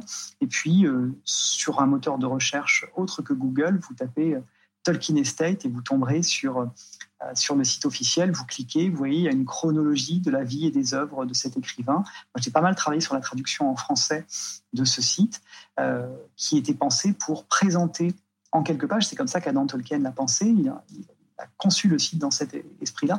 En quelques pages, on présente chacun des livres qui composent l'œuvre de Tolkien, l'œuvre de Tolkien et de Christopher Tolkien, pour donner des clés aux lecteurs et leur permettre de voir lesquels vont leur plaire euh, le plus. En parlant de sites, c'est bien, c'est bien toi, il me semble, qui me disait que au début d'Internet, les communautés du fan de Tolkien étaient parmi les plus actives. C'est ça en fait euh, qui m'a vraiment frappé et qui, euh, je le cache pas, m'a donné envie de continuer à travailler sur Tolkien. Bon, il y a une part de chance, hein, j'en ai parlé tout à l'heure, mais c'est que lorsqu'Internet est arrivé en France, on va dire vers quoi 97-98, je m'en souviens encore, les sites consacrés à Tolkien est lié aussi à l'effervescence euh, qui entourait le projet du film de Jackson dont on commençait à parler.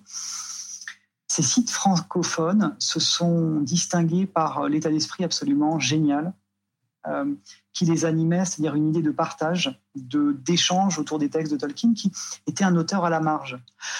Je vais faire un rapide retour en arrière. Moi, j'étais étudiant à l'époque, donc j'écrivais ma thèse sur Proust, tu l'as compris. Et à l'époque, tu pouvais pas euh, pratiquement consacrer de thèse à un auteur euh, mort depuis trop peu de temps. Donc tu pouvais pas vraiment travailler sur Tolkien. Anne Besson a été extrêmement courageuse en faisant sa thèse sur les cycles en littérature, fantasy, science-fiction, polar. C'était euh, très courageux. Ça a été une des premières à réussir à le faire. Et du coup, Tolkien était un peu en dehors d'un discours euh, institutionnel, d'un discours scolaire, d'un discours universitaire.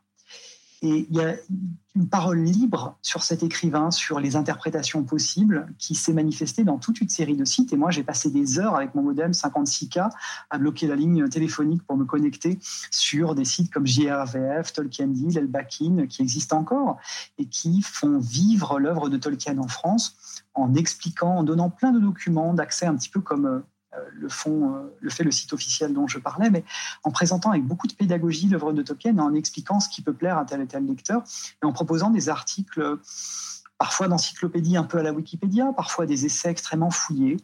Euh, lecteurs. Et puis, les forums étaient extrêmement animés et je trouvais ça extraordinaire. Donc, j'intervenais sous deux, pseudos, un Vincent et puis l'autre Bill Le Poney. Quand j'étais de mauvaise humeur, j'intervenais sous le nom de Bill Le Poney, c'était mon pseudo, mais là, je peux faire mon coming out parce que j'ai perdu les mots de passe, donc euh, je pense qu'il y a une prescription maintenant. Euh, j'intervenais pour un petit peu, euh, polémiquer autour de Tolkien. C'était passionnant et des amitiés se sont créées à ce moment-là. Et c'est sur un de ces sites que j'ai euh, rencontré Daniel Lozon, qui était un tout jeune étudiant en traductologie à l'Université de Montréal. Euh, on a sympathisé, on a échangé sur ce projet de refaire une traduction du Seigneur des Anneaux ou de lister euh, tous les problèmes de traduction du Seigneur des Anneaux. Et c'est un projet qui nous a occupé quelques années. Donc, Tolkien en France doit beaucoup à Internet.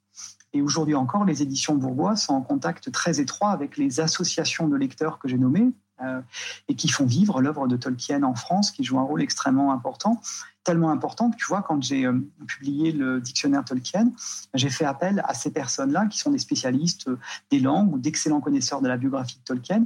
À peu près un tiers des 60 auteurs du dictionnaire Tolkien sont des personnes qui n'enseignent pas ni à l'université, ni dans le secondaire, qui ne sont pas non plus des étudiants, mais qui sont des lecteurs amateurs au sens vraiment très noble du terme, et qui sont des puits de science sur Tolkien. Et j'aime énormément cet aspect populaire, dans le bon sens du terme. Euh, c'est un auteur démocratique, Tolkien. C'est un auteur qui appartient à tout le monde et ils ne sont pas si nombreux. Ça lui fait quand même beaucoup de qualité, hein, tu l'entends. Je vois ça. Mais justement, cette traduction, elle sera un, peu plus accessible parce que là, dans le dans le chat, ça réagit en disant oh le Marion quand même là, c'est c'est un peu imbuvable, etc. Mais euh, il y avait des problèmes de trad en effet à l'origine qui étaient inhérents au contexte de traduction en fait. Tu as raison. Euh, le Silmarion a été publié rapidement sans que le traducteur se passionne réellement. Hein. On, le sait, Christian Bourgois l'a dit en termes assez clairs à ce sujet. Euh, on voit parfois sur le net des extraits d'un entretien euh, où il explique que le traducteur a détesté en fait euh, le Silmarillion. Mais je pense que c'est plutôt une manière de dire que c'était dur de traduire le Silmarillion, de même que le premier traducteur du Seigneur des Anneaux, on le sait trop peu, n'a pas traduit les appendices. Tu vois, en 112-113, il a traduit les six livres, mais pas la fin du Seigneur des Anneaux, pas les 150 pages. Il a fallu attendre 13 ans avant que les appendices paraissent dans un tome 4 du ce qui est euh, inédit dans une langue euh, étrangère euh, par rapport aux autres éditions. Donc c'était vraiment très difficile. Et c'est vrai que la traduction, la première traduction du Silmarillion a rebuté beaucoup, beaucoup de lecteurs et lectrices. Euh, je pense que, enfin, en tout cas, on a fait des tests, on a des premiers retours là, de lecteurs en ce moment qui ont reçu le livre pour des blogs, etc. Euh, j'ai l'impression que la nouvelle traduction est beaucoup plus fluide, même si tu as une diversité de registres. Les premiers chapitres qui parlent de la création du monde font penser un peu à un récit biblique. Hein, au, commencement, il y avait Dieu, le Verbe, la création du monde, les anges. Enfin, si tu veux créer un univers, il n'y a pas 36 solutions en réalité, Benjamin. Donc, c'est normal que le ton soit plus euh, soit plein de pompes. Je ne vais pas dire qu'il est pompeux, mais il est majestueux. on peut sauter ces chapitres-là et puis en venir tout de suite à l'éveil des elfes euh, au, bord, bord du lac, à leur migration vers le monde des dieux, à leurs hésitations, au fait que l'un d'entre eux s'arrête en chemin parce qu'il tombe amoureux d'une femme, enfin plutôt d'une créature divine mais féminine, qui va rester fonder un royaume en terre du milieu. Il y a plein d'épisodes absolument géniaux. Et comme je disais tout à l'heure, ce sont des chapitres d'une dizaine de pages. Tu vois, tu peux picorer. Il y a des lecteurs qui vont aller directement à l'histoire de Tourine Tourambar, qui est un des grands récits euh, du Silmarillion, qui raconte l'histoire de ce héros maudit qui, euh, qui, qui sème le malheur autour de lui et qui entraîne la mort de tous les gens qu'il aime. C'est vraiment c'est frappant. C'est une figure extraordinaire qui, qui nous rappelle le Kalevala avec Kullervo, qui nous rappelle des figures de tueurs de dragons dans la mythologie euh, nordique. Je pense qu'il y en a vraiment pour tous les goûts dans le Silmarillion. Donc, si vous avez été bloqué par la première traduction du Seigneur des Anneaux ou du Silmarillion, n'hésitez pas à ouvrir les nouvelles traductions. Euh, je dois faire un aveu. La première fois que j'ai lu Tolkien, j'ai refermé le Seigneur des Anneaux au bout de 100 pages la deuxième fois au bout de 120 pages, parce que j'arrivais pas à entrer dans la première traduction du Seigneur des Anneaux. J'ai surmonté euh, cette première réaction, le récit m'a passionné, mais j'ai gardé dans un coin de, ma tête que le sas des premières pages euh, du Seigneur des Anneaux était vraiment difficile à passer dans la première traduction. C'était le cas aussi pour le Silmarillion, c'est un état de fait. Les traductions vieillissent, on est 43 ans après la traduction du Silmarillion, il était temps pour les lecteurs qu'une nouvelle traduction voit le jour. Alors, il y a des questions euh, un peu générales, d'autres qui sont euh, plutôt pointues. Donc, on a une question de Yann Schneider qui nous dit euh, Je voulais savoir si la mort des fils de Fëanor pouvait être reliée à d'autres sagas ou d'autres mythes. Ouais, tu as raison. Ça, c'est une question un peu pointue. Donc, je vais rappeler pour tout le monde que Fëanor est l'elfe le plus important, si l'on veut, du Silmarillion. C'est lui qui est le créateur des Silmarils, de ces joyaux dans lesquels est enfermée une lumière divine. Ces joyaux sont volés par le dieu mauvais, Melkor Morgoth, qui est le maître de Sauron. Et Fëanor fait ce serment et amène ses sept fils à faire le serment de n'avoir aucun repos avant d'avoir récupéré les Silmarils. Et c'est une catastrophe. C'est une catastrophe parce que Fëanor va basculer complètement d'un côté, dans le côté destructeur, dans, le, dans un désir de, de retrouver un objet qu'il considère être le sien. Et là, je le résume je reformule de cette manière pour que tout le monde entende un peu les lignes de force qui traversent l'œuvre de Tolkien, parce qu'il veut retrouver son précieux, en fait, Fëanor. Tu vois, ça anticipe tous les personnages qui, dans Le Seigneur des Anneaux, vont être obsédés par l'anneau, par l'idée de retrouver l'anneau, à commencer évidemment par Sauron, mais Gollum, Frodo va être petit à petit aliéné euh, par l'anneau. Et Fëanor va entraîner la mort de nombreux elfes qu'il entraîne avec lui pour rejoindre la Terre du Milieu à travers un voyage extrêmement éprouvant. Il va assassiner euh, d'autres elfes euh, d'un peuple allié, d'un peuple ami, enfin des gens de son sang, parce que la fin justifie les moyens. Il y a une réflexion vraiment très forte chez Tolkien. Donc oui, ça rappelle évidemment toute une série de mythes et de légendes dans lesquelles euh, des figures paternelles sont prêtes à sacrifier leurs enfants, à dévorer leurs enfants. Et là, en le disant comme ça, je pense bah, au, texte de la mythologie grecque qui nous montre Ouranos dévorant ses enfants avant qu'un euh, subterfuge ne permette à Zeus de, ressusciter euh, ses, ses, frères et sœurs. Mais il y a vraiment l'idée chez Tolkien de jouer avec des références mythologiques euh, souvent nordiques, parfois classiques, gréco-latine. Il y a eu un festival à Versailles au mois d'avril sur le dialogue entre Tolkien et l'Antiquité grecque et, euh, romaine. Et Dimitri Maillard euh, prévient, prévoit, qui est de Tolkienville, prévoit pour le mois de juin une journée d'études autour de Tolkien et l'Antiquité. Je lui fais un petit peu de pub s'il nous entend. Euh, tu vois, les lecteurs sont vraiment amenés à faire des associations qui montrent à quel point Tolkien est une sorte de carrefour des littératures. Il disait, c'est un passeur des littératures qu'il enseignait à Oxford, mais son œuvre est une œuvre enracinée. C'est une œuvre qui a, comme un arbre, des racines extrêmement profondes dans un terreau, dans un humus qui euh, nourrit euh, ces textes et qui permettent de se déployer. Et de proche en proche, on peut se déplacer euh, grâce à Tolkien dans d'autres textes qu'on découvre. Moi, c'est par lui que je suis allé vers Beowulf. De Beowulf, je suis remonté à Gilgamesh, tu vois. Et puis, voilà le genre d'association qu'on peut faire. On a Antoine justement qui nous dit qu'il a toujours été intéressé par euh, l'influence du catholicisme sur les écrits de Tolkien en lisant Le Seigneur des Anneaux. Cet aspect est difficile à discerner, mais quand j'ai un peu approfondi ses influences, je me suis demandé comment j'avais pu passer à côté de quelque chose d'aussi évident. Suis-je le seul? Alors, de ne pas avoir réussi à embrasser tout le Seigneur des Anneaux à la première lecture, non, il n'est pas le seul. Personne n'y arrive. C'est vraiment une œuvre très plastique dans le dictionnaire Tolkien, on a fait une entrée lecture politique de Tolkien. C'est absolument génial de voir que c'est une œuvre qui est, si tu veux, euh, revendiquée par les écolos, par les mouvements anti-guerre, par les mouvements pacifistes. Mais il y a eu aussi des lectures marxistes du Seigneur des Anneaux. Et puis la droite italienne a essayé de récupérer le Seigneur des Anneaux. Ça n'a pas trop marché. Il y a eu des contre-feux, mais il y a une très grande plasticité. La question de l'importance du catholicisme et de la religion chez Tolkien est considérable dans sa vie et plus nuancé dans son œuvre. Et c'est là un peu en, enseignant, comme enseignant de littérature que je vais répondre. Dans sa vie, c'est indiscutable. Euh, Tolkien a vu sa mère se convertir au catholicisme, ce qui, dans l'Angleterre anglicane de la fin du 19e, était quelque chose d'audacieux et de risqué. Je ne sais pas si vous avez vu Peaky Blinders, mais tu te souviens peut-être du sort des catholiques à Birmingham. Birmingham était la ville autour de laquelle a gravité l'enfance de Tolkien, c'était euh, c'était vraiment compliqué. Et sa mère est morte aux yeux de Tolkien dans le Nénuant parce qu'elle s'était convertie au catholicisme et il a été profondément marqué par cette disparition. Il a associé la religion catholique à cette figure maternelle qu'il adorait qui lui a appris le dessin, qui lui a appris le goût des langues. Enfin, la religion était quelque chose de, vraiment constitutif de la personnalité de Tolkien. Euh, il avait des discussions théologiques avec, euh, avec ses amis à ce sujet. Vers la fin de sa vie, on sait que c'était l'aspect qui le passionnait le plus, la question de l'immortalité des elfes, euh, ou, ou pas, de leur renaissance, de leur résurrection, du destin des hommes, du don fait par le Dieu unique aux hommes, c'est-à-dire la mort et la mortalité, etc. Maintenant, dans son œuvre, il faut distinguer suivant les textes. Le Silmarillion est une œuvre qui est traversée par la création lié à un Dieu unique. Oui. Le Seigneur des Anneaux, c'est une œuvre euh, qui est beaucoup plus complexe de ce point de vue-là. Et je trouve que trop souvent, on cite un extrait d'une lettre dans laquelle Tolkien dit Le Seigneur des Anneaux est une œuvre profondément euh, catholique, inconsciemment dans la création et euh, consciemment dans la révision. C'est la phrase que tout le monde veut citer pour dire que Le Seigneur des Anneaux est une œuvre catholique. Bon, un, j'expliquais ce matin à mes étudiants en séminaire qu'il faut jamais croire les écrivains.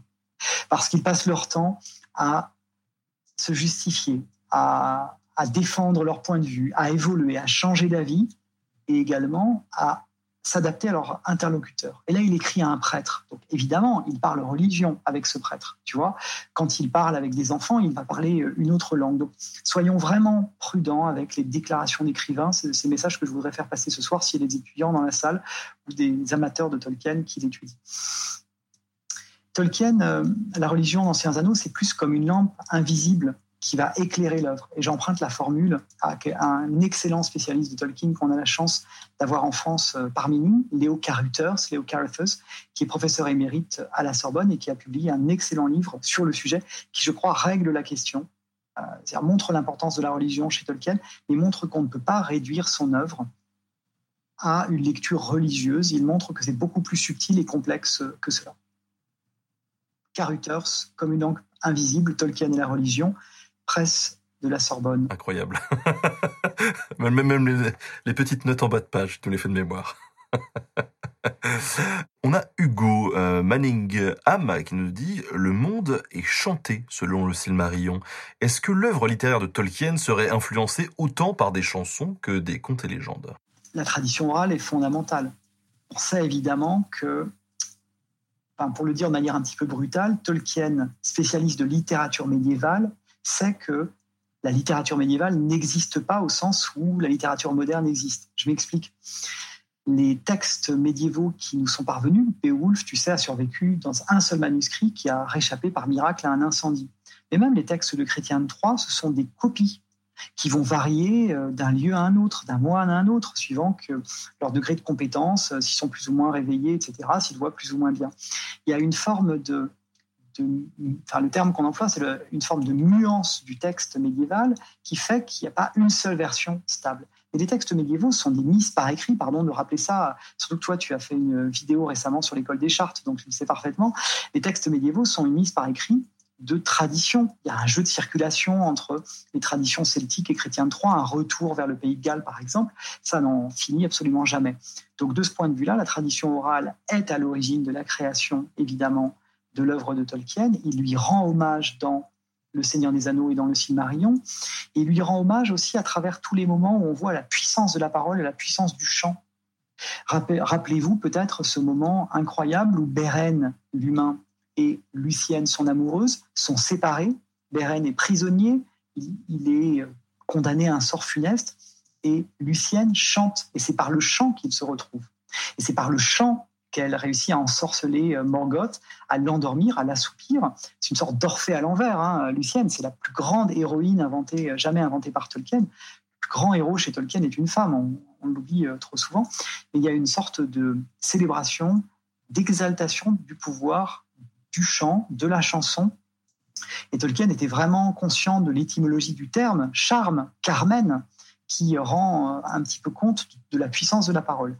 Et je disais tout à l'heure que dans Le Seigneur des Anneaux, tu as une cinquantaine de poèmes et chansons d'origines diverses euh, qui sont la trace de cet intérêt pour le chant dans son œuvre. On attend avec impatience euh, une édition de SingStar, Tolkien édition, pour... Vous pouvez déjà écouter l'audiolib.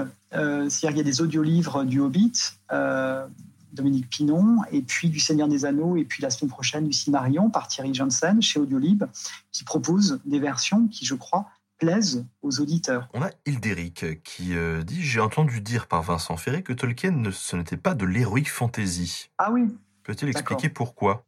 Oui, en fait, là, c'est partie des raccourcis que j'ai fait tout à l'heure.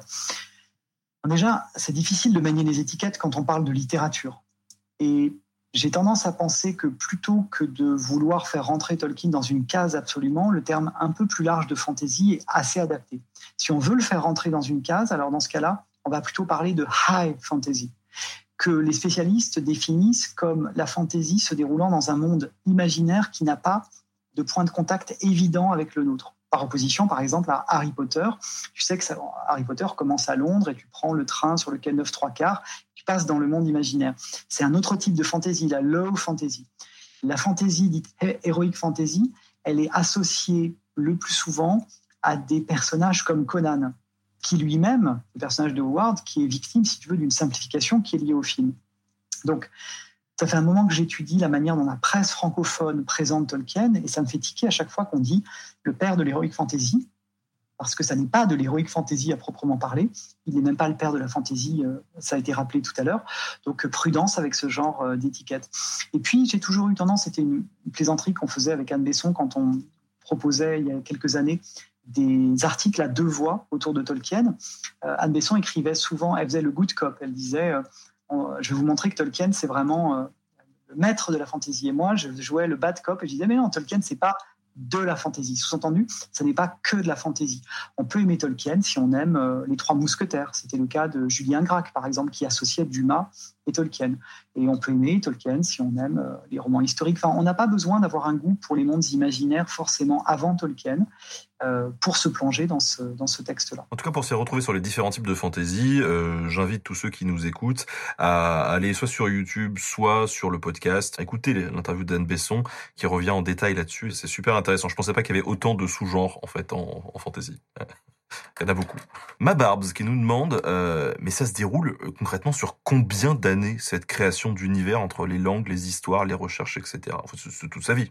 C'est toute sa vie l'invention de langue imaginaire a été première chez lui. Et les premières traces de langue inventée remontent à son enfance, quand il voulait communiquer avec d'autres enfants, en l'occurrence ses cousines, sans être compris des adultes. Et puis, il a tenu un journal personnel, un journal intime, dans une langue et avec une écriture inventée.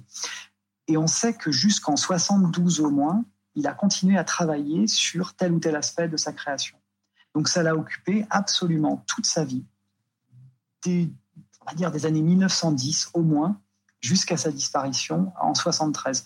C'est prodigieux, mais beaucoup de visiteurs de l'expo qui a eu lieu l'année dernière à la Bibliothèque nationale dans le livre d'or, que j'ai consulté avec grand intérêt, étaient stupéfaits qu'un homme, un seul homme, ait pu inventer un monde, écrire autant de textes, être également un peintre, un aquarelliste, un dessinateur, un calligraphiste, euh, et quelqu'un qui avait vraiment un fort engagement dans la communauté intellectuelle et humaine à laquelle il appartenait. C'est absolument prodigieux, ça ne s'explique toujours pas. Mais si vous avez bien retenu ce que je vous ai dit tout à l'heure de Christopher Tolkien, moi je dirais qu'il y a une sorte de vitalité créatrice dans cette famille qui est assez extraordinaire et une capacité à travailler euh, sur beaucoup de choses en même temps euh, qui est assez peu commune. Je pense qu'il dormait pas beaucoup. Il ne dormait pas beaucoup.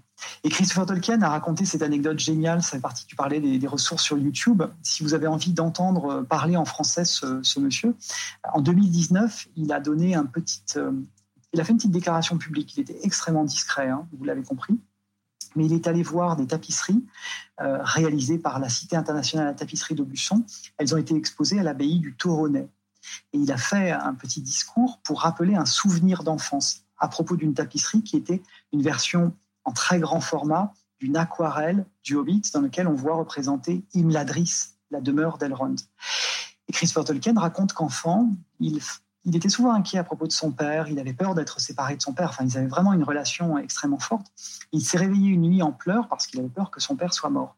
Et euh, il a trouvé son père en train de travailler dans son bureau, en train de peindre une aquarelle qui était donc Imladris, Fandval, euh, Foncombe, euh, Rivendell. Donc, et il a pleuré et des larmes de Christopher, du petit Christopher, se sont mêlées à l'aquarelle et, et, Tolkien les a incorporées. Alors, suivant les versions, c'est soit aux, aux, feuilles de l'arbre, soit au courant, au ruisseau qui coule. Mais en tout cas, ça nous donne une idée du fait qu'effectivement, Tolkien était un créatif non-stop qui travaillait aussi beaucoup la nuit à son œuvre dans les heures volées, ce qu'il appelle les heures volées. C'est d'ailleurs hyper touchant cette relation euh, père-fils qu'il a pu avoir parce que en néophyte de l'univers, quand tu regardes un peu le truc, tu connais euh. Tolkien parce qu'il y a son nom un peu partout. Christopher Tolkien vachement moins. Dernièrement, tu vois, j'ai pu faire un reportage sur euh, Champollion et en fait, l'axe qu'on a choisi, c'était de montrer ce que son frère avait apporté parce que le frère Champollion, on le connaît pas, mais sans lui, il y aurait rien eu. Et là, à, travers quelque chose d'aussi simple et, basique, sans vouloir dénigrer ton travail que ton fichier PowerPoint, on voit ce que JRR doit à son fils, quoi. C'est fou. C'est extraordinaire et euh, il y a des lettres bouleversantes où J.R.R. Tolkien, qui adorait ses quatre enfants, écrit à son fils Christopher et manifeste euh, une conscience de la proximité de leurs pensées. Donc c'est l'enfant dont il était le plus proche intellectuellement. Christopher Tolkien a suivi des études qui l'ont amené à travailler sur la littérature nordique, qu'il a enseigné lui-même à Oxford, puis il a quitté ce poste à l'âge de 50 ans pour se consacrer exclusivement à l'édition de l'œuvre de son père. Il y avait une infinité de pensées, tu vois, qui euh, faisait que J.R. Tolkien, en confiance, avant sa disparition, a remis les clés de son œuvre à son fils Christopher en lui disant Tu détruis les pages ou tu les publies, tu en fais ce que tu veux. Et c'est absolument incroyable. Et quand on lit. Alors dans le Cimarion, la voix de Christopher est extrêmement discrète, elle est implicite. C'est là qu'il est le plus présent. Hein. J'ai dit qu'il a écrit des passages entiers, surtout vers la fin du livre. Et c'est très amusant de voir que certaines des pages considérées comme les plus belles du Cimarion, comme la mort d'un seigneur elfe dont je ne vais pas donner le nom pour pas spoiler les choses, euh, eh bien, ce sont de la main de, Christopher. Mais Christopher Tolkien, dans euh, les, les, notes, les commentaires qu'il a proposés dans la série de 12 volumes Histoire de la Terre du Milieu, par moments fait des hypothèses sur ce que son père pouvait avoir en tête, ce que son père devait avoir pensé. Et il le fait avec une... Il est prudent, hein, il, il, le formule avec beaucoup de nuances, mais tu sens que il n'avance rien sans en être convaincu. Et c'est comme s'il lisait dans la pensée de son père, parce qu'ils ont tellement discuté de l'œuvre en train de se faire, qu'il est, qu'il capable de savoir ce que son père avait en tête. C'est absolument euh, extraordinaire. Et je suis très touché par la démarche de cet homme qui aurait pu garder pour lui les milliers de pages de son père et vivre avec un trésor. C'est pour ça d'ailleurs qu'il n'est pas venu l'expo à la BNF. Il m'a dit, tu sais Vincent, euh, c'est certainement très très bien comme exposition, mais pourquoi venir voir à Paris des manuscrits, des dessins que j'ai eus dans mon salon euh, pendant des années? Ah oui, parce qu'il les a édités euh, pendant des années dans son bureau, avant que ces documents partent à la bibliothèque La Baudelaire, euh, et puis pour d'autres à Marquette. c'est unique, je pense, dans l'histoire du XXe siècle, en termes de relations père-fils, en termes de créativité, et, et en plus, on est Enfin, je dois ajouter le fait qu'on est extrêmement chanceux parce qu'en France, Christopher Tolkien et sa famille ont toujours encouragé les démarches des éditeurs français, les éditions bourgois, mais aussi des activités de création, par exemple, de la cité de la tapisserie d'Aubusson. C'est Madame Bailey Tolkien, donc l'épouse de Christopher, qui a ouvert l'exposition à la BNF et qui fait assez souvent des discours à Aubusson. On a vraiment des anges protecteurs, nous aussi. Et c'est elle justement qui aujourd'hui détient un peu les clés de cette œuvre. Alors, il faut faire une distinction très importante entre la famille Tolkien et l'organisme qui gère les droits Tolkien, qui s'appelle le Tolkien Estate. Donc, le Tol- Tolkien Estate, c'est assez complexe juridiquement. Bailey Tolkien, elle, est, si tu veux, évidemment, en tant qu'épouse de Christopher Tolkien, euh, dépositaire des droits liés à l'œuvre de Christopher Tolkien parce qu'elle existe, cette œuvre. Voilà, donc, il ne faut pas confondre le père et le fils, vraiment. On a euh, Dakrim qui nous pose une question. euh, Tolkien est-il égalable aujourd'hui ou à l'avenir en termes de travail, de talent, de renommée, euh, d'impact sur le monde? Est-ce que un jour tu penses qu'on on aura un nouveau Tolkien?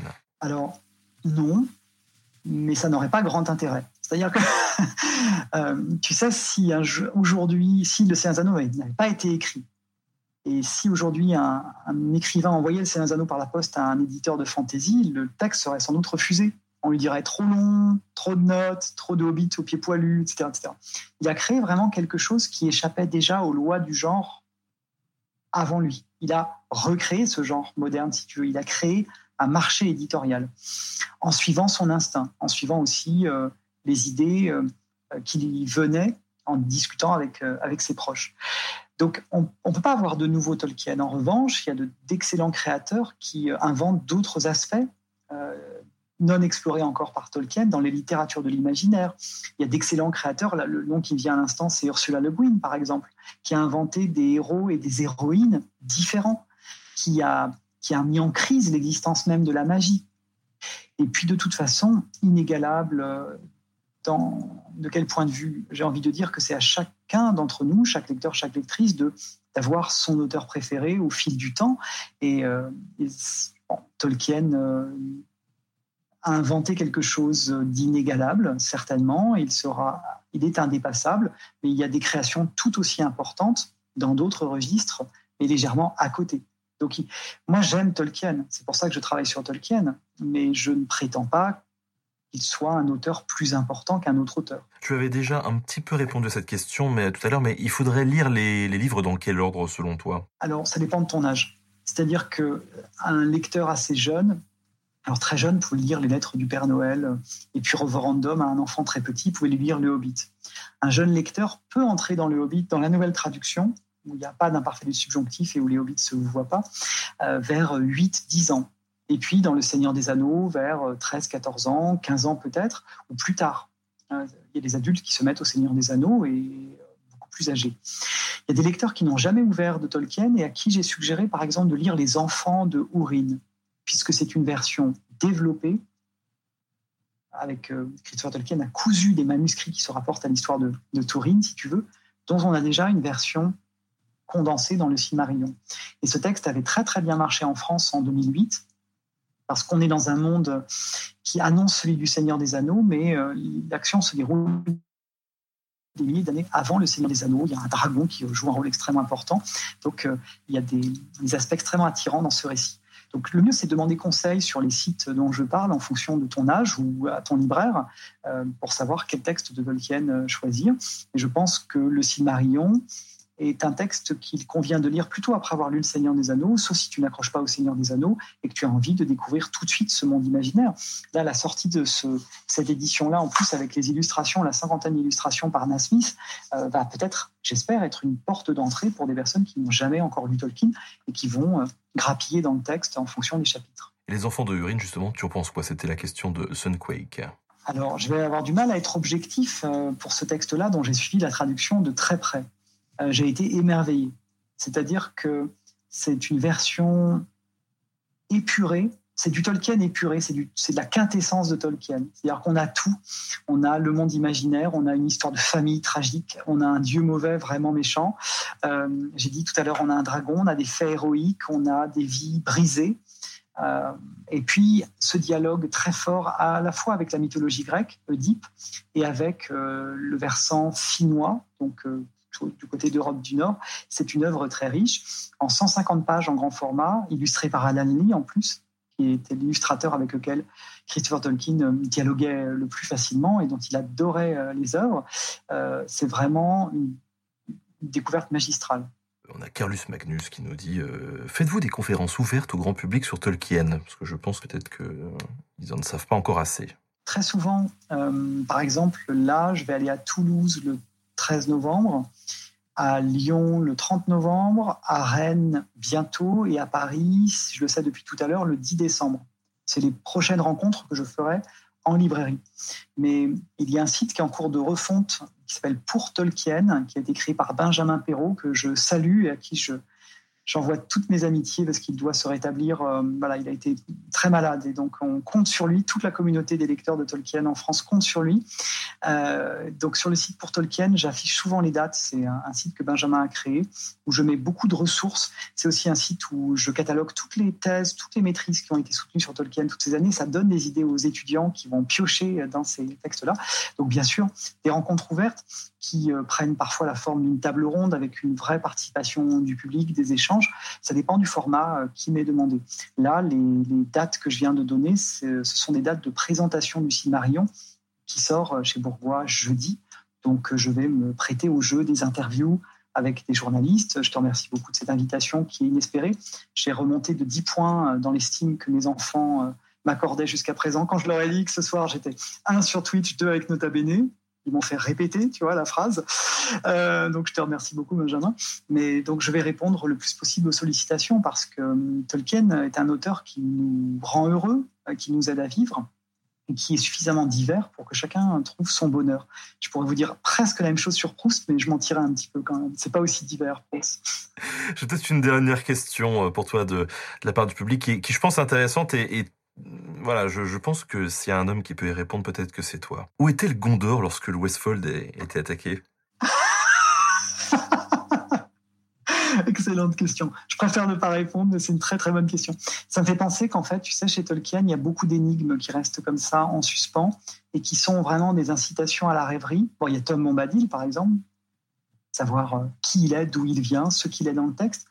Mais moi, une des, plus belles énigmes dont je me souviens, dont je me souvienne, c'est un moment où les héros traversent le chemin des morts. Tu sais, le raccourci un peu risqué qu'Aragorn suggère de prendre pour arriver à temps. Et c'est vraiment un lieu d'épouvante. Et ils croisent dans cette traversée souterraine, ils aperçoivent à un moment donné un homme euh, à squelette, hein, d'un homme euh, qui, a, qui est près d'une porte qu'il a essayé d'ouvrir. Et il est mort sans parvenir à ouvrir. Il y a vraiment une sorte d'aperçu très très brutal du texte qui dit mais qui était-il? Où allait-il? Pourquoi est-ce qu'il faisait ça? Nul ne le saura jamais. Et je trouve ça vraiment extraordinaire de, penser que Tolkien a laissé pour nous des petites énigmes comme ça dans son texte. Certaines sont déchiffrable à partir des indications qu'on a. Moi, je m'étais demandé, par exemple, ce que fabriquait Gollum entre telle année et telle année dans la Moria, ce qu'il faisait. Bon, bah, les appendices du Seigneur des Anneaux répondent à ce genre de questions.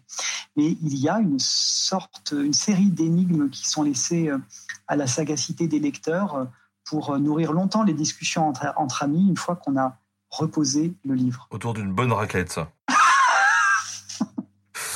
Bon, euh, dis-nous euh, quels sont tes projets en cours maintenant? Qu'est-ce que tu vas faire après cette euh, traduction du, du Silmarillion Ah, alors sur Tolkien, il y a plusieurs choses.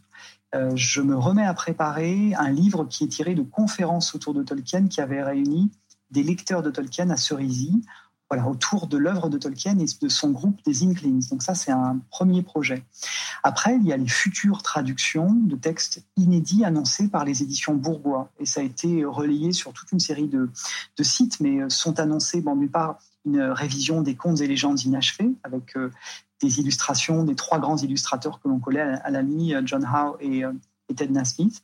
Et puis la poursuite de la traduction de l'histoire de la Terre du Milieu. C'est attendu par les lecteurs depuis quelques années et la traduction va reprendre. Donc moi, je vais continuer mon rôle de, euh, directeur de collection, c'est-à-dire que je dialogue avec les traducteurs. Parfois, Christine Laferrière pour les textes de conférences de Tolkien ou les textes en rapport avec la littérature médiévale.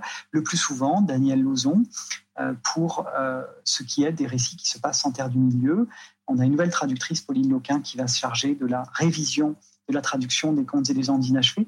Donc on aura beaucoup de livres à proposer aux lecteurs et aux lectrices de Tolkien, anciens et nouveaux, dans les prochaines années. Trop cool. Est-ce que tu voulais rajouter quelque chose pour euh, terminer ce, live? Je vous remercie toutes et tous de votre attention. Je te remercie encore de, de cette invitation et j'espère que ça vous aura donné envie de découvrir des textes de Tolkien que vous ne connaissiez pas encore. Merci à tous d'avoir suivi cette, euh, cette émission. On vous embrasse et on vous dit à très bientôt. Salut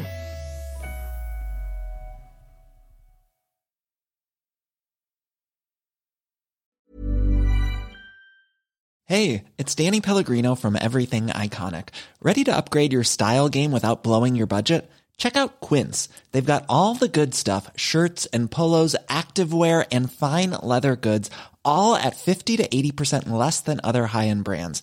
And the best part? They're all about safe, ethical, and responsible manufacturing. Get that luxury vibe without the luxury price tag. Hit up quince.com slash upgrade for free shipping and 365 day returns on your next order. That's quince.com slash upgrade.